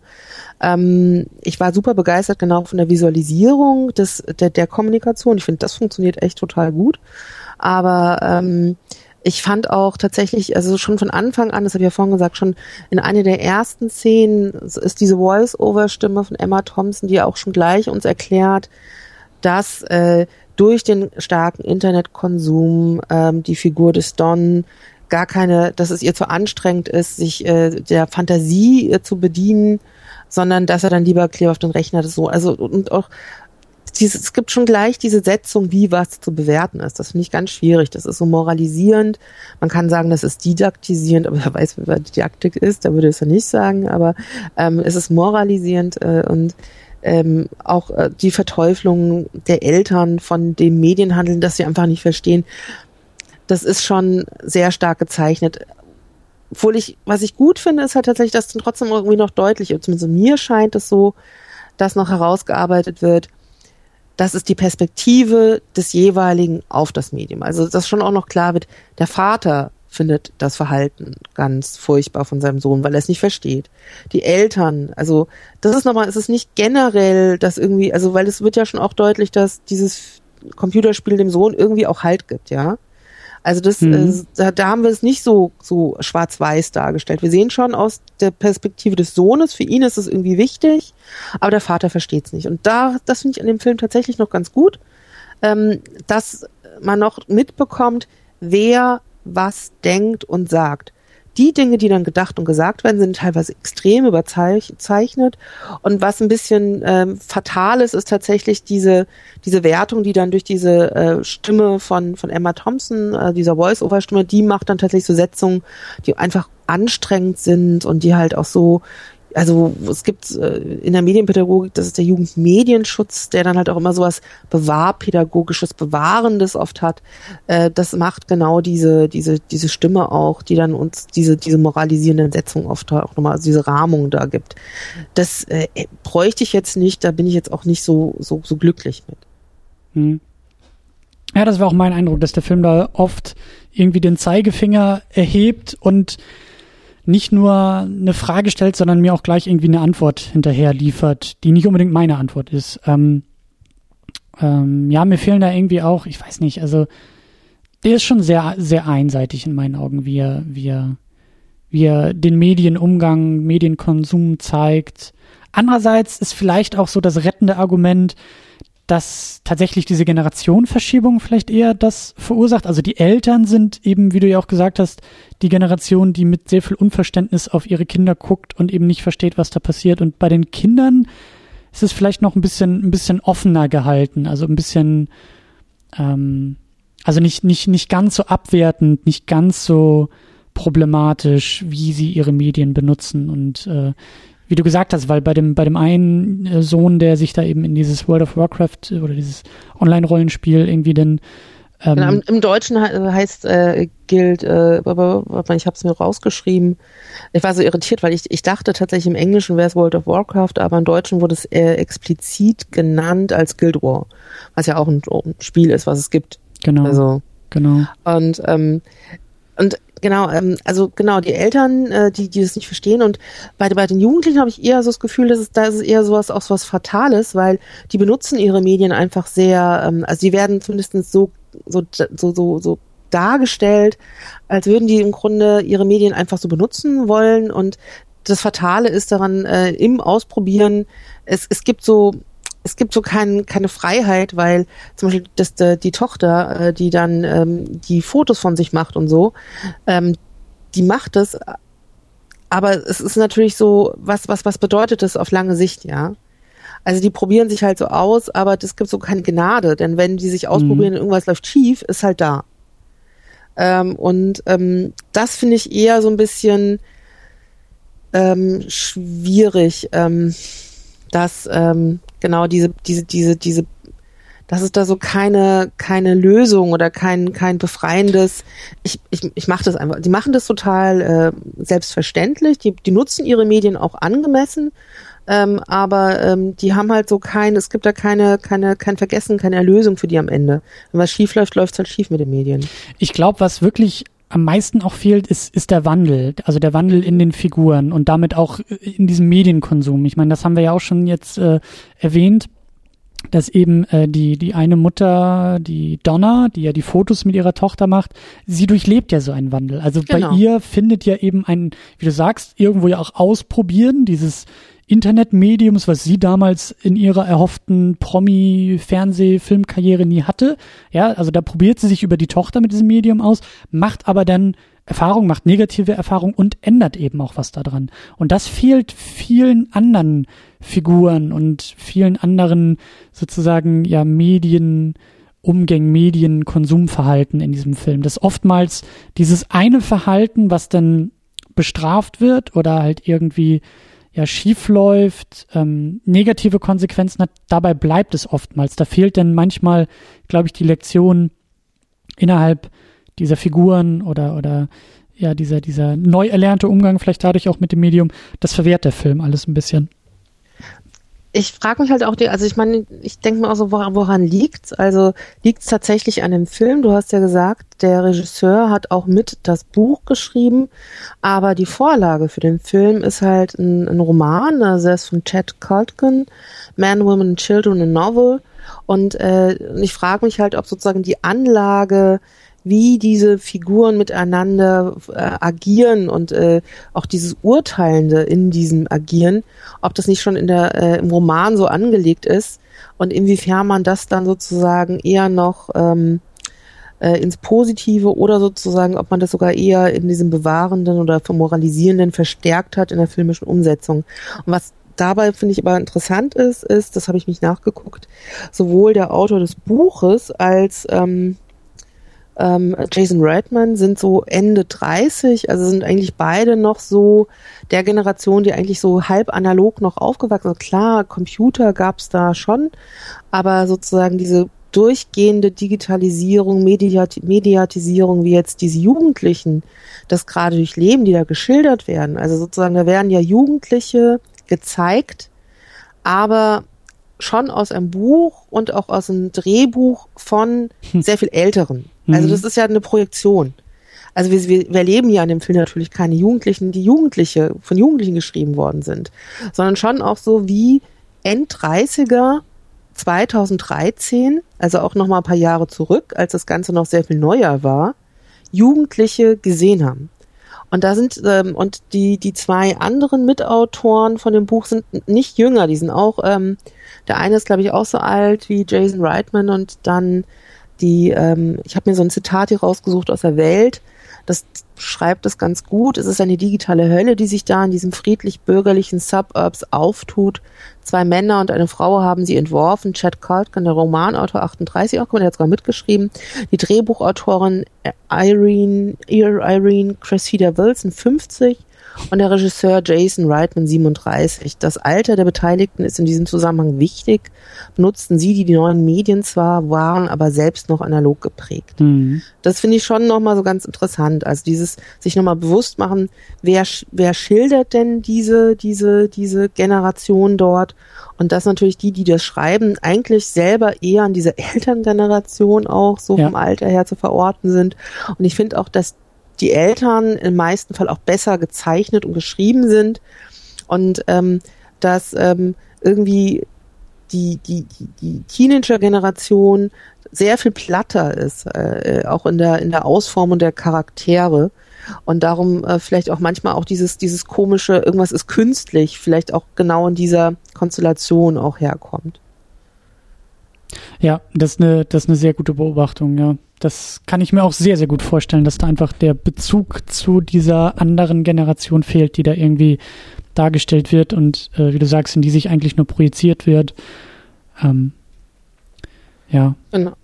Und ähm, das, äh, was, was du ja auch sagst, also sozusagen das Moralisierende, das, das geht teilweise in der Beurteilung noch weiter. Ich habe mir so ein bisschen noch ein paar andere Kritiken durchgeguckt, ähm, mal so ein paar Zitate auch rausgeschrieben. Also zum Beispiel die Süddeutsche Zeitung, die hat dann auch nochmal so äh, betont, äh, Jason Reitman entwirft in Zeitgeist, also in Hashtag Zeitgeist, ein kleines Panoptikum digitaler Krankheitsbilder. Also sozusagen, wir haben dort sozusagen immer so einen Kontakt mit digitalen Medien, aber es gibt immer gleich so, äh, tatsächlich ist, ist es zu krass, es wird immer schon krankhaft.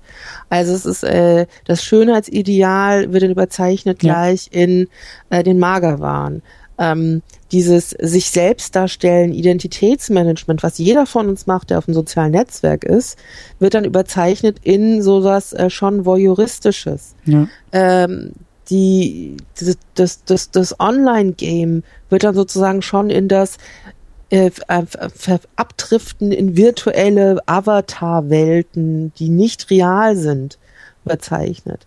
Ähm, das, äh, das, äh, das äh, Entdecken von Sexualität im Internet, in Medien, ist dann gleich schon, äh, ich meine, hallo, äh, Ashley, ähm, ähm, ähm, die, die Webseite, äh, diese, diese Fremdgeh-Webseite Ashley Madison.com oder Pornhub, also äh, wir sind dann gleich schon auf im, im, im Porno und das es ist immer so ein bisschen also das stimmt schon. Also äh, man hat sich sozusagen die verschiedenen Ecken rausgesucht und geguckt, wo, wo wird's da schon eher ungut.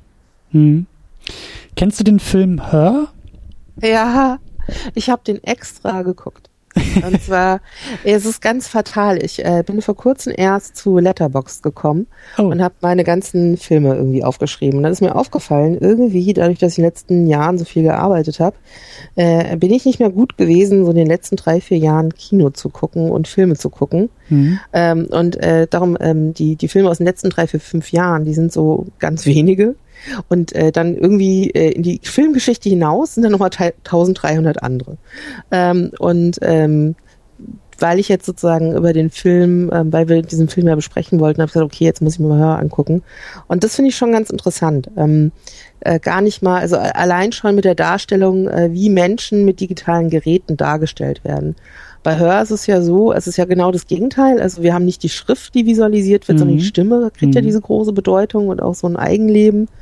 Und äh, da fand ich das schon sehr krass. Also du hast auch diese Situation, dass Leute durch diesen Raum, äh, durch den Außenraum laufen, so jeder für sich. Mhm. Aber jeder ist halt auch irgendwie so eine kleine Insel für sich, also ganz viele Leute im Stadtraum aber alle sind so mit sich beschäftigt und du siehst auch teilweise, wie sie dann immer mit ihrem ähm, ähm, OS, also ihren ähm, Operation, Operational System ähm, halt, halt beschäftigt sind äh, und, äh, und, und sind halt so, so ganz autark irgendwie. Mhm, alle so, reden, so, aber keiner miteinander so.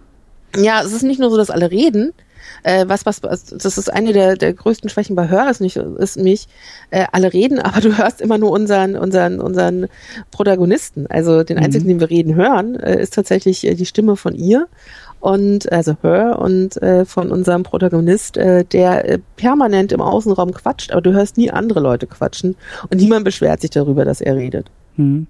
Ja, den, den habe ich auch neulich geguckt. Und da haben wir auch, äh, da habe ich neulich mit dem, mit dem Spätfilm auch, auch eine Sendung oder zwei Sendungen sogar zu gemacht. Und in der Sendung bei uns ging es eben auch um das Thema oder um die Frage, ob der Film eine Utopie darstellt oder eine Dystopie darstellt. Mhm. Und völlig unabhängig vom Ergebnis dieser Diskussion finde ich das eben sehr, sehr schön und spannend, dass man diese Frage überhaupt stellen kann bei dem Film und in meinen Augen auch sehr sinnvoll in beide Richtungen diskutieren kann. Also ich glaube, die Antwort, die man wählt, bei dieser Frage sagt auch sehr, sehr viel über einen selbst aus, also über die eigenen Bedürfnisse, Wünsche und natürlich kommt man dann auch ganz schnell in andere Themen und auch über das eigene Bild von Liebe und irgendwie Partnerschaft und Nähe und all sowas. Und das finde ich halt sehr, sehr schön bei dem Film.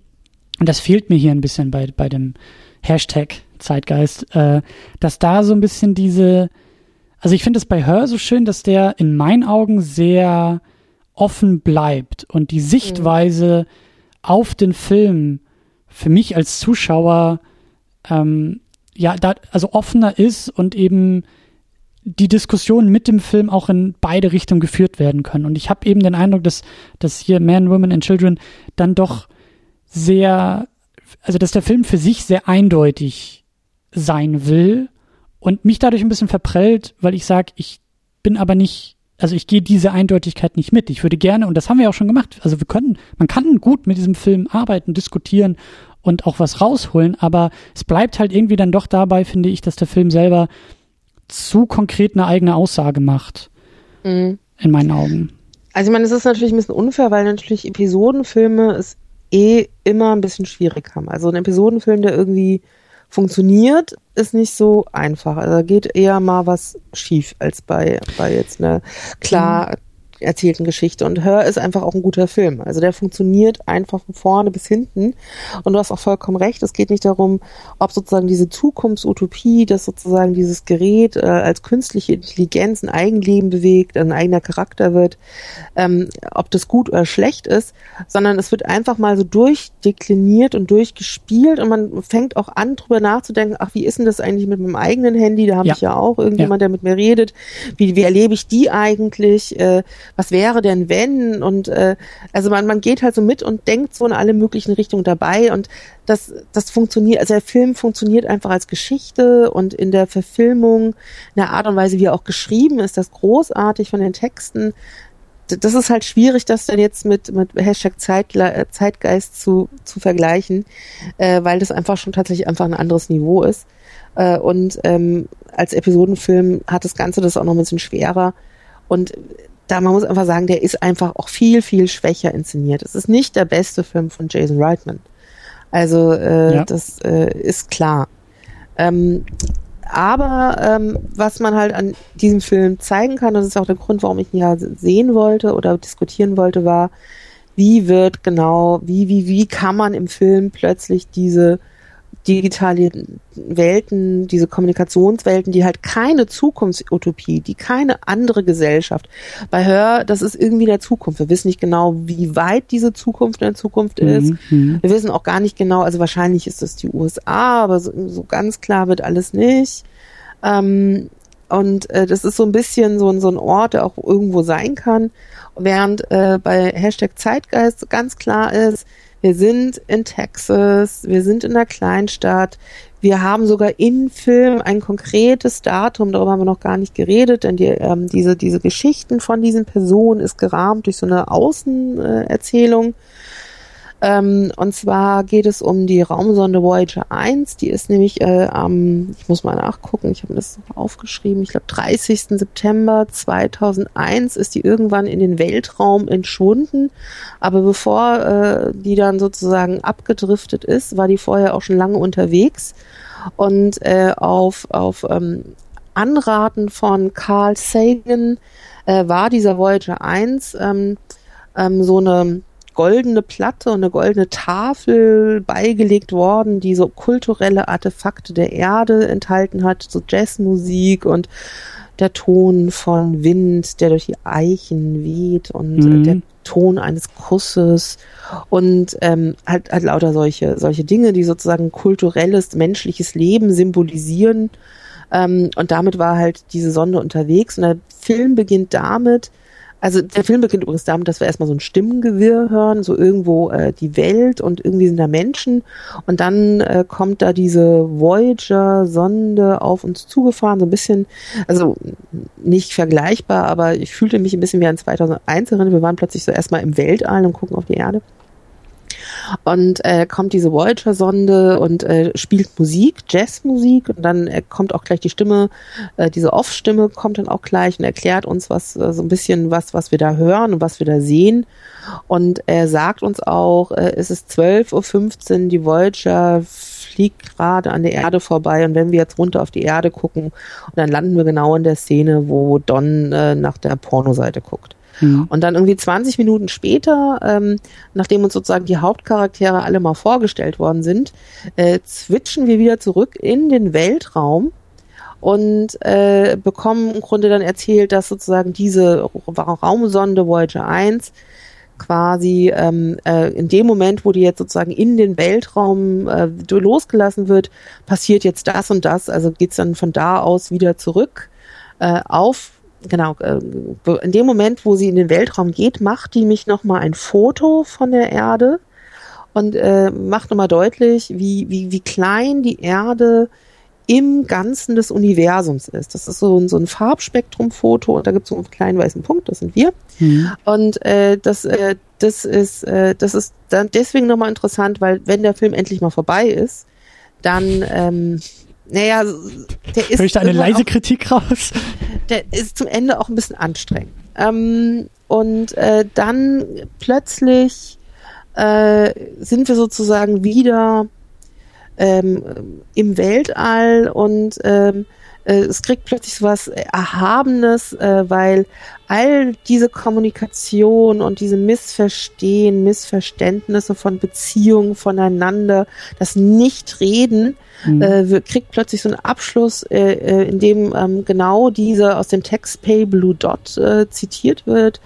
Ähm, also weil äh, genau zu dieser Aktion und zu diesem Bild hat Carl Sagan dann auch ein Buch geschrieben. Es gibt einen Text und daraus wird dann vorgelesen. Da geht es so ein bisschen darum, ähm, wir sind nur quasi ein Staubkorn im Universum und was immer wir als Menschen da auch so tun, das ist so ein Nichts und es geht auch vorbei und es ist halt die Erde, auf der wir sind. Da wird sich auch irgendwie nichts dran ändern, aber es macht auch irgendwie, also alles, was wir da so anstellen, macht auch irgendwie gar nichts. Ähm, also und, und das, da wird sozusagen mal durch das große Ganze, also all dieses Rauschen und Lärm und die Aufgeregtheit im Film äh, kriegt zum Ende sowas von, naja, ähm, ist quasi halt auch nur so ein, ein, ein, ein Blinzeln in der Sekunde der Ewigkeit der Galaxie. Hm. Und auch besonders schön, das ist mir jetzt erst, wo du das alles nochmal so erzählst, aufgefallen, ist ja auch die Gegenüberstellung, also die, diese Voyager-Sonde, die ja äh, also wirklich losgeschickt wurde, hat ja den Auftrag, irgendwo hinzufliegen, durchs All, durch den Weltraum zu driften, um hoffentlich irgendwie gefunden zu werden. Das ist ja wie so, ein, wie so eine Flaschenpost im Grunde genommen. Genau. Der mhm. Menschheit ins Weltall gesendet, um Kontakt mit anderen intelligenten Lebewesen aufzunehmen. Und das, und wie du auch gesagt hast, so, dass sie dann äh, auf dem auf dem Weg so in diesen in diesen unbekannten Weltraum nochmal zurückblickt ein Foto macht und in diesem Moment halt diese Episoden passieren, äh, zeigt ja oder oder spiegelt ja auch eigentlich so schön, dass also oder kommentiert in meinen Augen ja eben auch so schön, dass der Film sagt, naja, Moment mal, also liebe Menschheit, bevor ihr jetzt erstmal versucht, mit anderen Lebewesen Kontakt aufzunehmen und mit denen kommuniziert über technische Mittel wie eben diese goldene Schallplatte und eine, eine Raumsonne, die ihr, die ihr wegschießt, solltet ihr nicht erstmal lernen, miteinander zu kommunizieren, da unten mhm. auf diesem kleinen Planeten, in dem ihr euch diese ganzen Kommunikationsprobleme oftmals eben selbst macht. Ähm, Finde ich so wichtig zu nehmen. Also das ist, ja. man nimmt sich ja auch so wichtig in diesem Problem. Also genau das wird auch nochmal thematisiert. Und was auch noch ganz interessant ist, also ich hatte noch so einen Artikel gelesen über den Autor des Buches, ähm, weil das ist ganz, ganz spannend. Also sowohl Jason Reitman äh, dessen Vater ja auch äh, Regisseur ist und der den Holocaust erlebt hat. Und Chad Colgan kommt aus einer Familie, die den Holocaust erlebt hat und Carl Sagan kommt aus einer Familie oder hat selbst den Holocaust auch erlebt. Und äh, Chad Colgan, der Autor des Buches, sagt auch so ein bisschen, meine Eltern, also meine Eltern haben das alles überlebt, um sozusagen mich zu erzeugen. Ähm, und ich äh, und, und, und Chad Culkin, der mit dem Buch, äh, hat ja sozusagen bewusst diese Szene von Carl Sagan und die Voyager 1 genommen und hat gesagt, mit mir wird es, ich werde wahrscheinlich keine Kinder kriegen, mit mir wird es einfach vorbei sein. Und es ist irgendwie, äh, es, es hatte gar keinen Sinn, dass die da so alles so gerettet haben für mich, weil äh, es ist dann auch vorbei. Es also bleibt nichts wenn, nach, ja. Genau. Und auch Carl Sagan äh, schreibt auch in diesem Text, äh, was auch immer Schlimmes irgendwann passiert ist, es, es ist auch äh, für sozusagen für den Weltall ist es egal. Hm. Also, ähm, also was immer Menschen da auch tun, es bleibt sich egal. Also nicht egal, aber es, es ist halt nur so ein Glimps. Mhm. Äh, und das fand ich dann schon nochmal irgendwie ganz spannend. Also, dass das vielleicht doch auch was ist, was die schon auch in diesem Material interessiert haben, auch wenn vielleicht der Film über die ganze Strecke äh, quasi äh, so ein so eine Rahmung nicht trägt. Ja, das dachte ich auch gerade. Da habe ich mich auch gerade gefragt, wie das mit dem Rest des Filmes irgendwie zusammengeht. Aber ja, ja.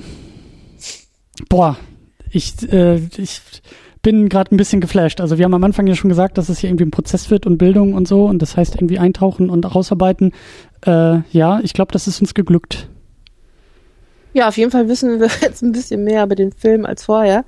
Liegt natürlich auch daran, dass ich mich einfach noch mal ein bisschen reingelesen habe. Ähm, ja. Und äh, äh, ist einfach, also wenn man den Film sieht, finde ich, gehen diese Geschichten schon sehr aneinander über, was, was auch okay ist, ist auch typisch für das Format. Äh, es wird aber besser tatsächlich, wenn man die nochmal so ein bisschen sortiert und überlegt, ach, wer gehört denn der jetzt so zu wem und wie stehen die eigentlich nochmal miteinander im Verhältnis.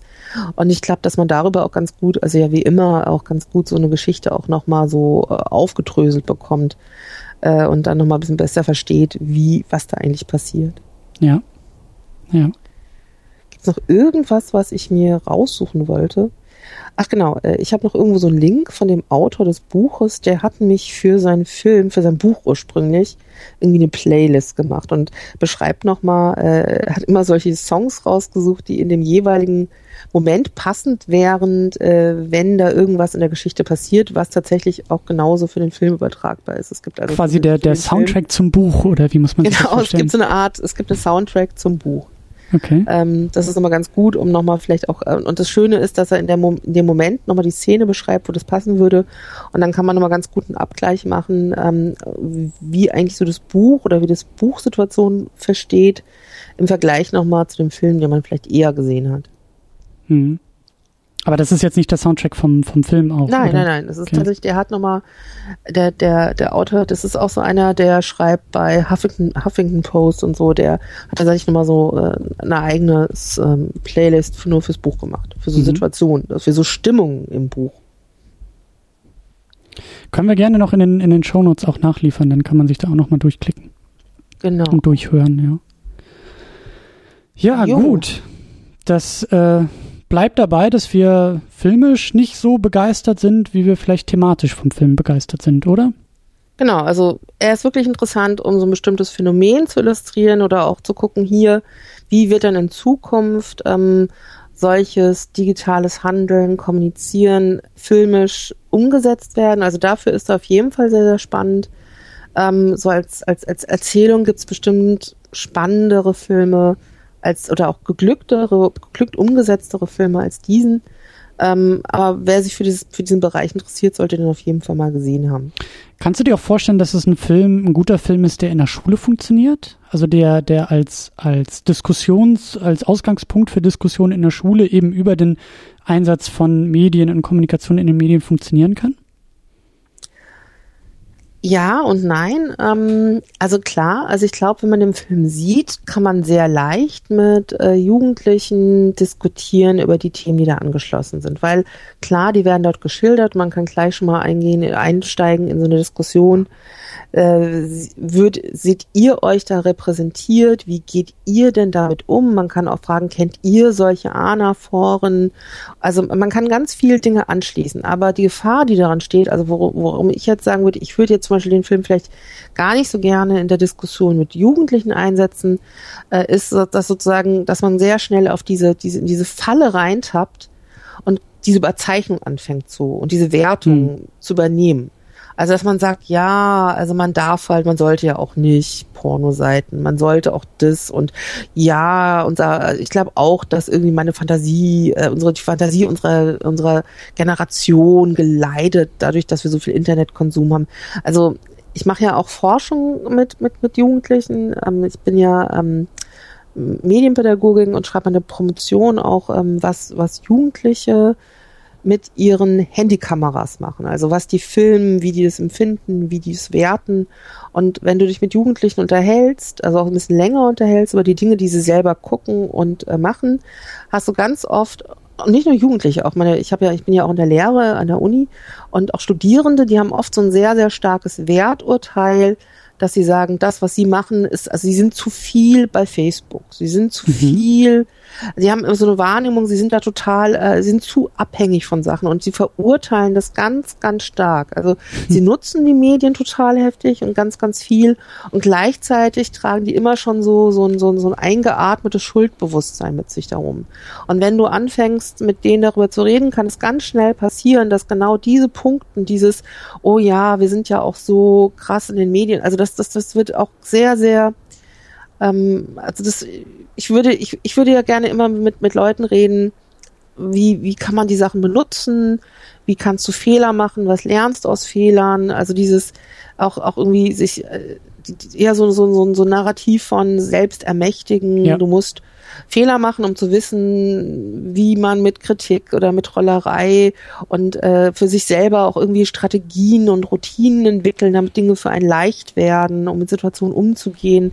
Ich würde immer gerne Jugendliche oder auch überhaupt Menschen ähm, so einfach mit dem Internet umgehen zu können. Also ja. nicht gleich zu erschrecken oder zu sehr begeistert zu sein, sondern ähm, einfach sich so wie ich, äh, wenn ich ins Auto steige und fahren kann und weiß, wie Dinge funktionieren, dass man einfach weiß, wie, wie man bestimmte Dinge im Auto, also ich muss nicht nachdenken, was ich machen muss, wenn mein ben Benzin alle ist, ja, ich weiß, ich fahre zur Tankstelle, ich weiß, mein TÜV ist irgendwann dran. Und äh, genauso Dinge, ich habe einfach Routinen entwickelt. Und das kriegt man aber nur, indem man die Sachen halt auch nutzt. Und ja. äh, ich hätte immer Angst, dass sozusagen dann zu schnell irgendwelche Verteufelungen oder Werturteile, also wie im Film beschießen dann auch. Also das, das musst du schon sehr, sehr, da musst du jemanden haben, der auch gut das äh, moderieren kann. Hm. Damit das nicht, also wenn du so, ich kenne halt so klassische Jugendmedienschutzveranstaltungen und wenn du da jemanden hast, der sowieso schon skeptisch ist, da kann die Diskussion halt genau in eine ganz andere Richtung auch geführt werden. Und das hätte ich, äh, da, da hätte ich immer Angst vor. Hm, das kann ich, kann ich mir auch gut vorstellen, dass der Film ein bisschen zu, ähm, ja, zu sehr den Zeig oder, nenne nicht den Zeigefinger, aber zu einseitig vielleicht irgendwie darstellt und dass gerade mhm. bei Jugendlichen dann irgendwie so die Arme verschränkt werden und sagen, nee, also so irgendwie auch nicht. Also schon, dass man, dass man vielleicht sich irgendwo drin wiederfinden kann, aber dadurch, dass die Bewertung gleich hinterhergeschoben wird von dem Film, ist sozusagen sind die Schülerinnen und Schüler, glaube ich, dann sofort so ein bisschen irgendwie zwangsläufig herausgefordert, diese Bewertung erstmal auszuhebeln. Also wenn da eben jemand kommt und sagt, also das, was ihr da macht, ist erstmal grundsätzlich irgendwie immer doof, weil ihr es irgendwie falsch macht und eben nur so Kritik irgendwie äußert, dann also ich glaube, dass man die Diskussion eröffnen kann mit dem Film. Ich glaube aber, dass sie dann schon vorbelastet ist. Und das ist, glaube ich, ich, auch nicht die, die beste genau. Grundlage. Ich würde diesen Film übrigens eher Eltern zeigen. Mhm. Ähm, einfach, also weil was mich wirklich gut dargestellt ist, ist tatsächlich dieses Verständnis von, ähm, von den Jugendlichen, die leben da einfach mit. Das ist für die ganz normal. Die sind, deren Alltag ist ganz normal von solchen digitalen Medien durchdrungen. Das ist kein Verständnis, das ist, das ist für die nichts anderes als für, wie für die Generation der Eltern das Telefon früher. Das ist einfach ein Ding, was da ist. Mit dem sind die groß geworden. Ähm, und äh, ich glaube, dass, äh, und gerade weil die Eltern ja auch, auch als fehlerhaft dargestellt werden. Die Eltern haben da alle auch ihre Probleme. Die haben auch ein Problem mit, also auch ihre Probleme, sich an diesen Medienwandel adäquat zu gewöhnen, auch selbst sich darin zu verordnen, damit umzugehen. Ich würde eher mit den Eltern, mit Eltern, also das wäre was, wenn ich als pädagogisch arbeiten wollte, würde ich mir das eher mit Eltern anschauen. Ich glaube, da kann man viel mehr rauskriegen. Also dort kann man, also, und, und weil ja auch sozusagen die bewahrpädagogische Mutter so krass überzeichnet ist, ja. dass man damit auch schon wieder arbeiten kann. Weil so richtig mit der kann man, kann man sich ja auch nicht identifizieren und sagen, oh, oh, oh, die Kinder, ja. ja. Also das ist äh, eigentlich das ist so, da würde ich, glaube ich, eher hingehen. Wenn ich mit jemandem diskutieren wollte, dann dort. Ja, und dann würde ich aber, glaube ich, auch noch hinterher schieben oder, oder versuchen auszuhebeln, dass eben also ich glaube, der Film bedient relativ einfach die Befürchtung der Eltern, weil eben auf der jugendlichen Seite halt nur gezeigt wird, wie das irgendwie fast alles irgendwie schief geht. Ja, also da werden irgendwie Pornos konsumiert, da wird sich irgendwie äh, selber dargestellt, da wird ähm, also da, da, da ist der Medienumgang in der Regel sehr destruktiv und das ist, glaube ich, die erste Befürchtung, die die Eltern ja sowieso dann auch haben und sagen, meine Kinder sind die ganze Zeit vor diesem Rechner und spielen da sowas online mäßiges, was ich auch nicht verstehe, das kann ja alles nur schlecht sein. Da ist, glaube ich, also da müsste man, glaube ich, ein bisschen einhebeln und versuchen, das gleich als erstes so in, in der Diskussion, glaube ich, auch ein bisschen ähm, ja zu diskutieren. Ob das mhm. wirklich so ist, wie der Film zeigt, dass das alles nur sehr negativ ist und irgendwie Flucht in andere Welten und was das ausgesprochen wird. Aber wie du sagst, ich glaube, da, da hat, haben genug Figuren Potenzial, um diese Diskussion auch, auch fruchtbar zu führen. Eben in diesen Und was ich halt gut finde, ist halt, dass nicht nur die, die, die, die Teenager quasi da ähm, mit, mit irgendwie Problemen dargestellt werden, sondern insbesondere halt auch die Elterngeneration, die einfach Mist baut, ja. Also merkst einfach, die bauen da Mist, die verstehen Dinge nicht, äh, die, die verhalten sich teilweise auch total inadäquat in den Situationen. Und das finde ich schon mal ganz gut. Also, dass sozusagen nicht nur auf diese Jugendlichen fokussiert wird, die natürlich auch Probleme haben. Und, äh, und da, das finde ich auch nochmal für so eine Elternarbeit ganz gut, weil das, was ja im Grunde im Kern rauskommt, es fehlt einfach an tatsächlich an realer Kommunikation, an Verständnis, auf dieses, dieses Nachvollziehen, was denkt der andere.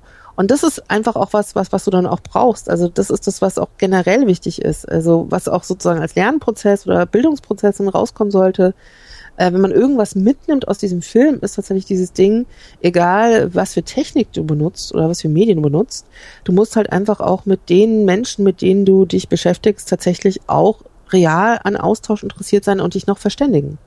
Ja. Weil sonst äh, wird es einfach problematisch. Ja, das ist ein schönes Schlusswort. Das äh, ist, glaube ich, ein, eine sehr gute Klammer auch für diese ganze Diskussion und auch für diesen Film. Ja. Gut. Ja. Haben wir doch noch einiges rausgeholt aus dem Ding. Das, ich bin echt, ich bin begeistert von uns. Ich bin ein bisschen überrascht, aber sehr begeistert. Na Gott sei Dank. ich hatte auch kurz, kurzfristig, als ich den Film jetzt auch mal das zweite Mal gesehen hatte, gedacht so, oh, warum habe ich eigentlich den Film genommen? Der, das, das dachte ich, als ich ihn doch geguckt habe. So ja. Viel. Ja. Ähm, und äh, ja, ja, ja, ich, ich hätte, ich hätte ja auch ganz gern About a Boy ähm, äh, genommen. Mhm. Ähm, allerdings tatsächlich nicht, weil der Film, auch, auch, auch da nicht, weil ich den Film so toll finde, sondern weil man daran super schön so Bildungsprozesse zeigen kann. Das ist einfach so ein, ach, es gibt ein Buch, äh, von so einem Erziehungswissenschaftler, der daran äh, erklärt, wie funktioniert äh, Bildung, Sozialisation und und und das und und Lernen. Das ist äh, echt total toll. Ähm, aber ähm, vom Filmischen her, es ist tatsächlich einfach so eine, so eine Interpretationsebene, die man da so drauflegen kann und die irgendwie ziemlich beeindruckend ist. Aber ähm, ich hätte wenig vom Film selbst diskutieren können. Mhm. Aber das ist doch schön. Das ist doch dann der Ausblick auf potenzielle weitere Sendungen zum Thema Bildung und genau. Darstellung von Bildung auch im Film, ja. Ja. Schön. Ja, danke. Ja, Tine, danke, sehr, sehr schön. Ja, vielen, vielen Dank für das, für das Gespräch, auch, auch für den Film. Also das äh, hat alles sehr, sehr gut äh, funktioniert und hat sehr viel Spaß gemacht. Ähm, genau. Wir finden dich bei, bei Twitter unter @tinova. Dein genau. Podcast genau. ist Kulturkapital unter kulturkapital.org und Kulturkapital auf Twitter, aber das werde ich auch alles noch verlinken. Uns findet genau. ihr unter secondunit-podcast.de auch bei Twitter, auch bei Facebook, bei all diesen ganzen Netzwerken. Aber am einfachsten ist die Website ansurfen, weiter durchklicken, folgen und liken und hören und kommentieren und äh, mitmachen und damit auch sich vielleicht noch weiter ein wenig bilden. Tja. Ja, ich komme hier auch zurück. Sehr schön. Ja, nochmal vielen, vielen Dank. Das war sehr gut und äh, ich, ich hoffe, dass wir das nochmal wiederholen und das Thema Bildung auch noch, noch weiter aufgreifen. Oder halt das Thema Kulturkapital. Ja, ja. ähm, wir sehen mal, was äh, im Mai so alles äh, möglich ist. Äh, äh ähm, ist ja, ist ja jetzt wahrscheinlich Mai, nicht? Genau, wenn das hier rauskommt, dann ist schon Mai. okay. Äh, danke. Also ähm, war mir eine Freude und äh, auf ein neues. Sehr schön. Ja. Bis zum nächsten Mal. Tschüss. Tschüss.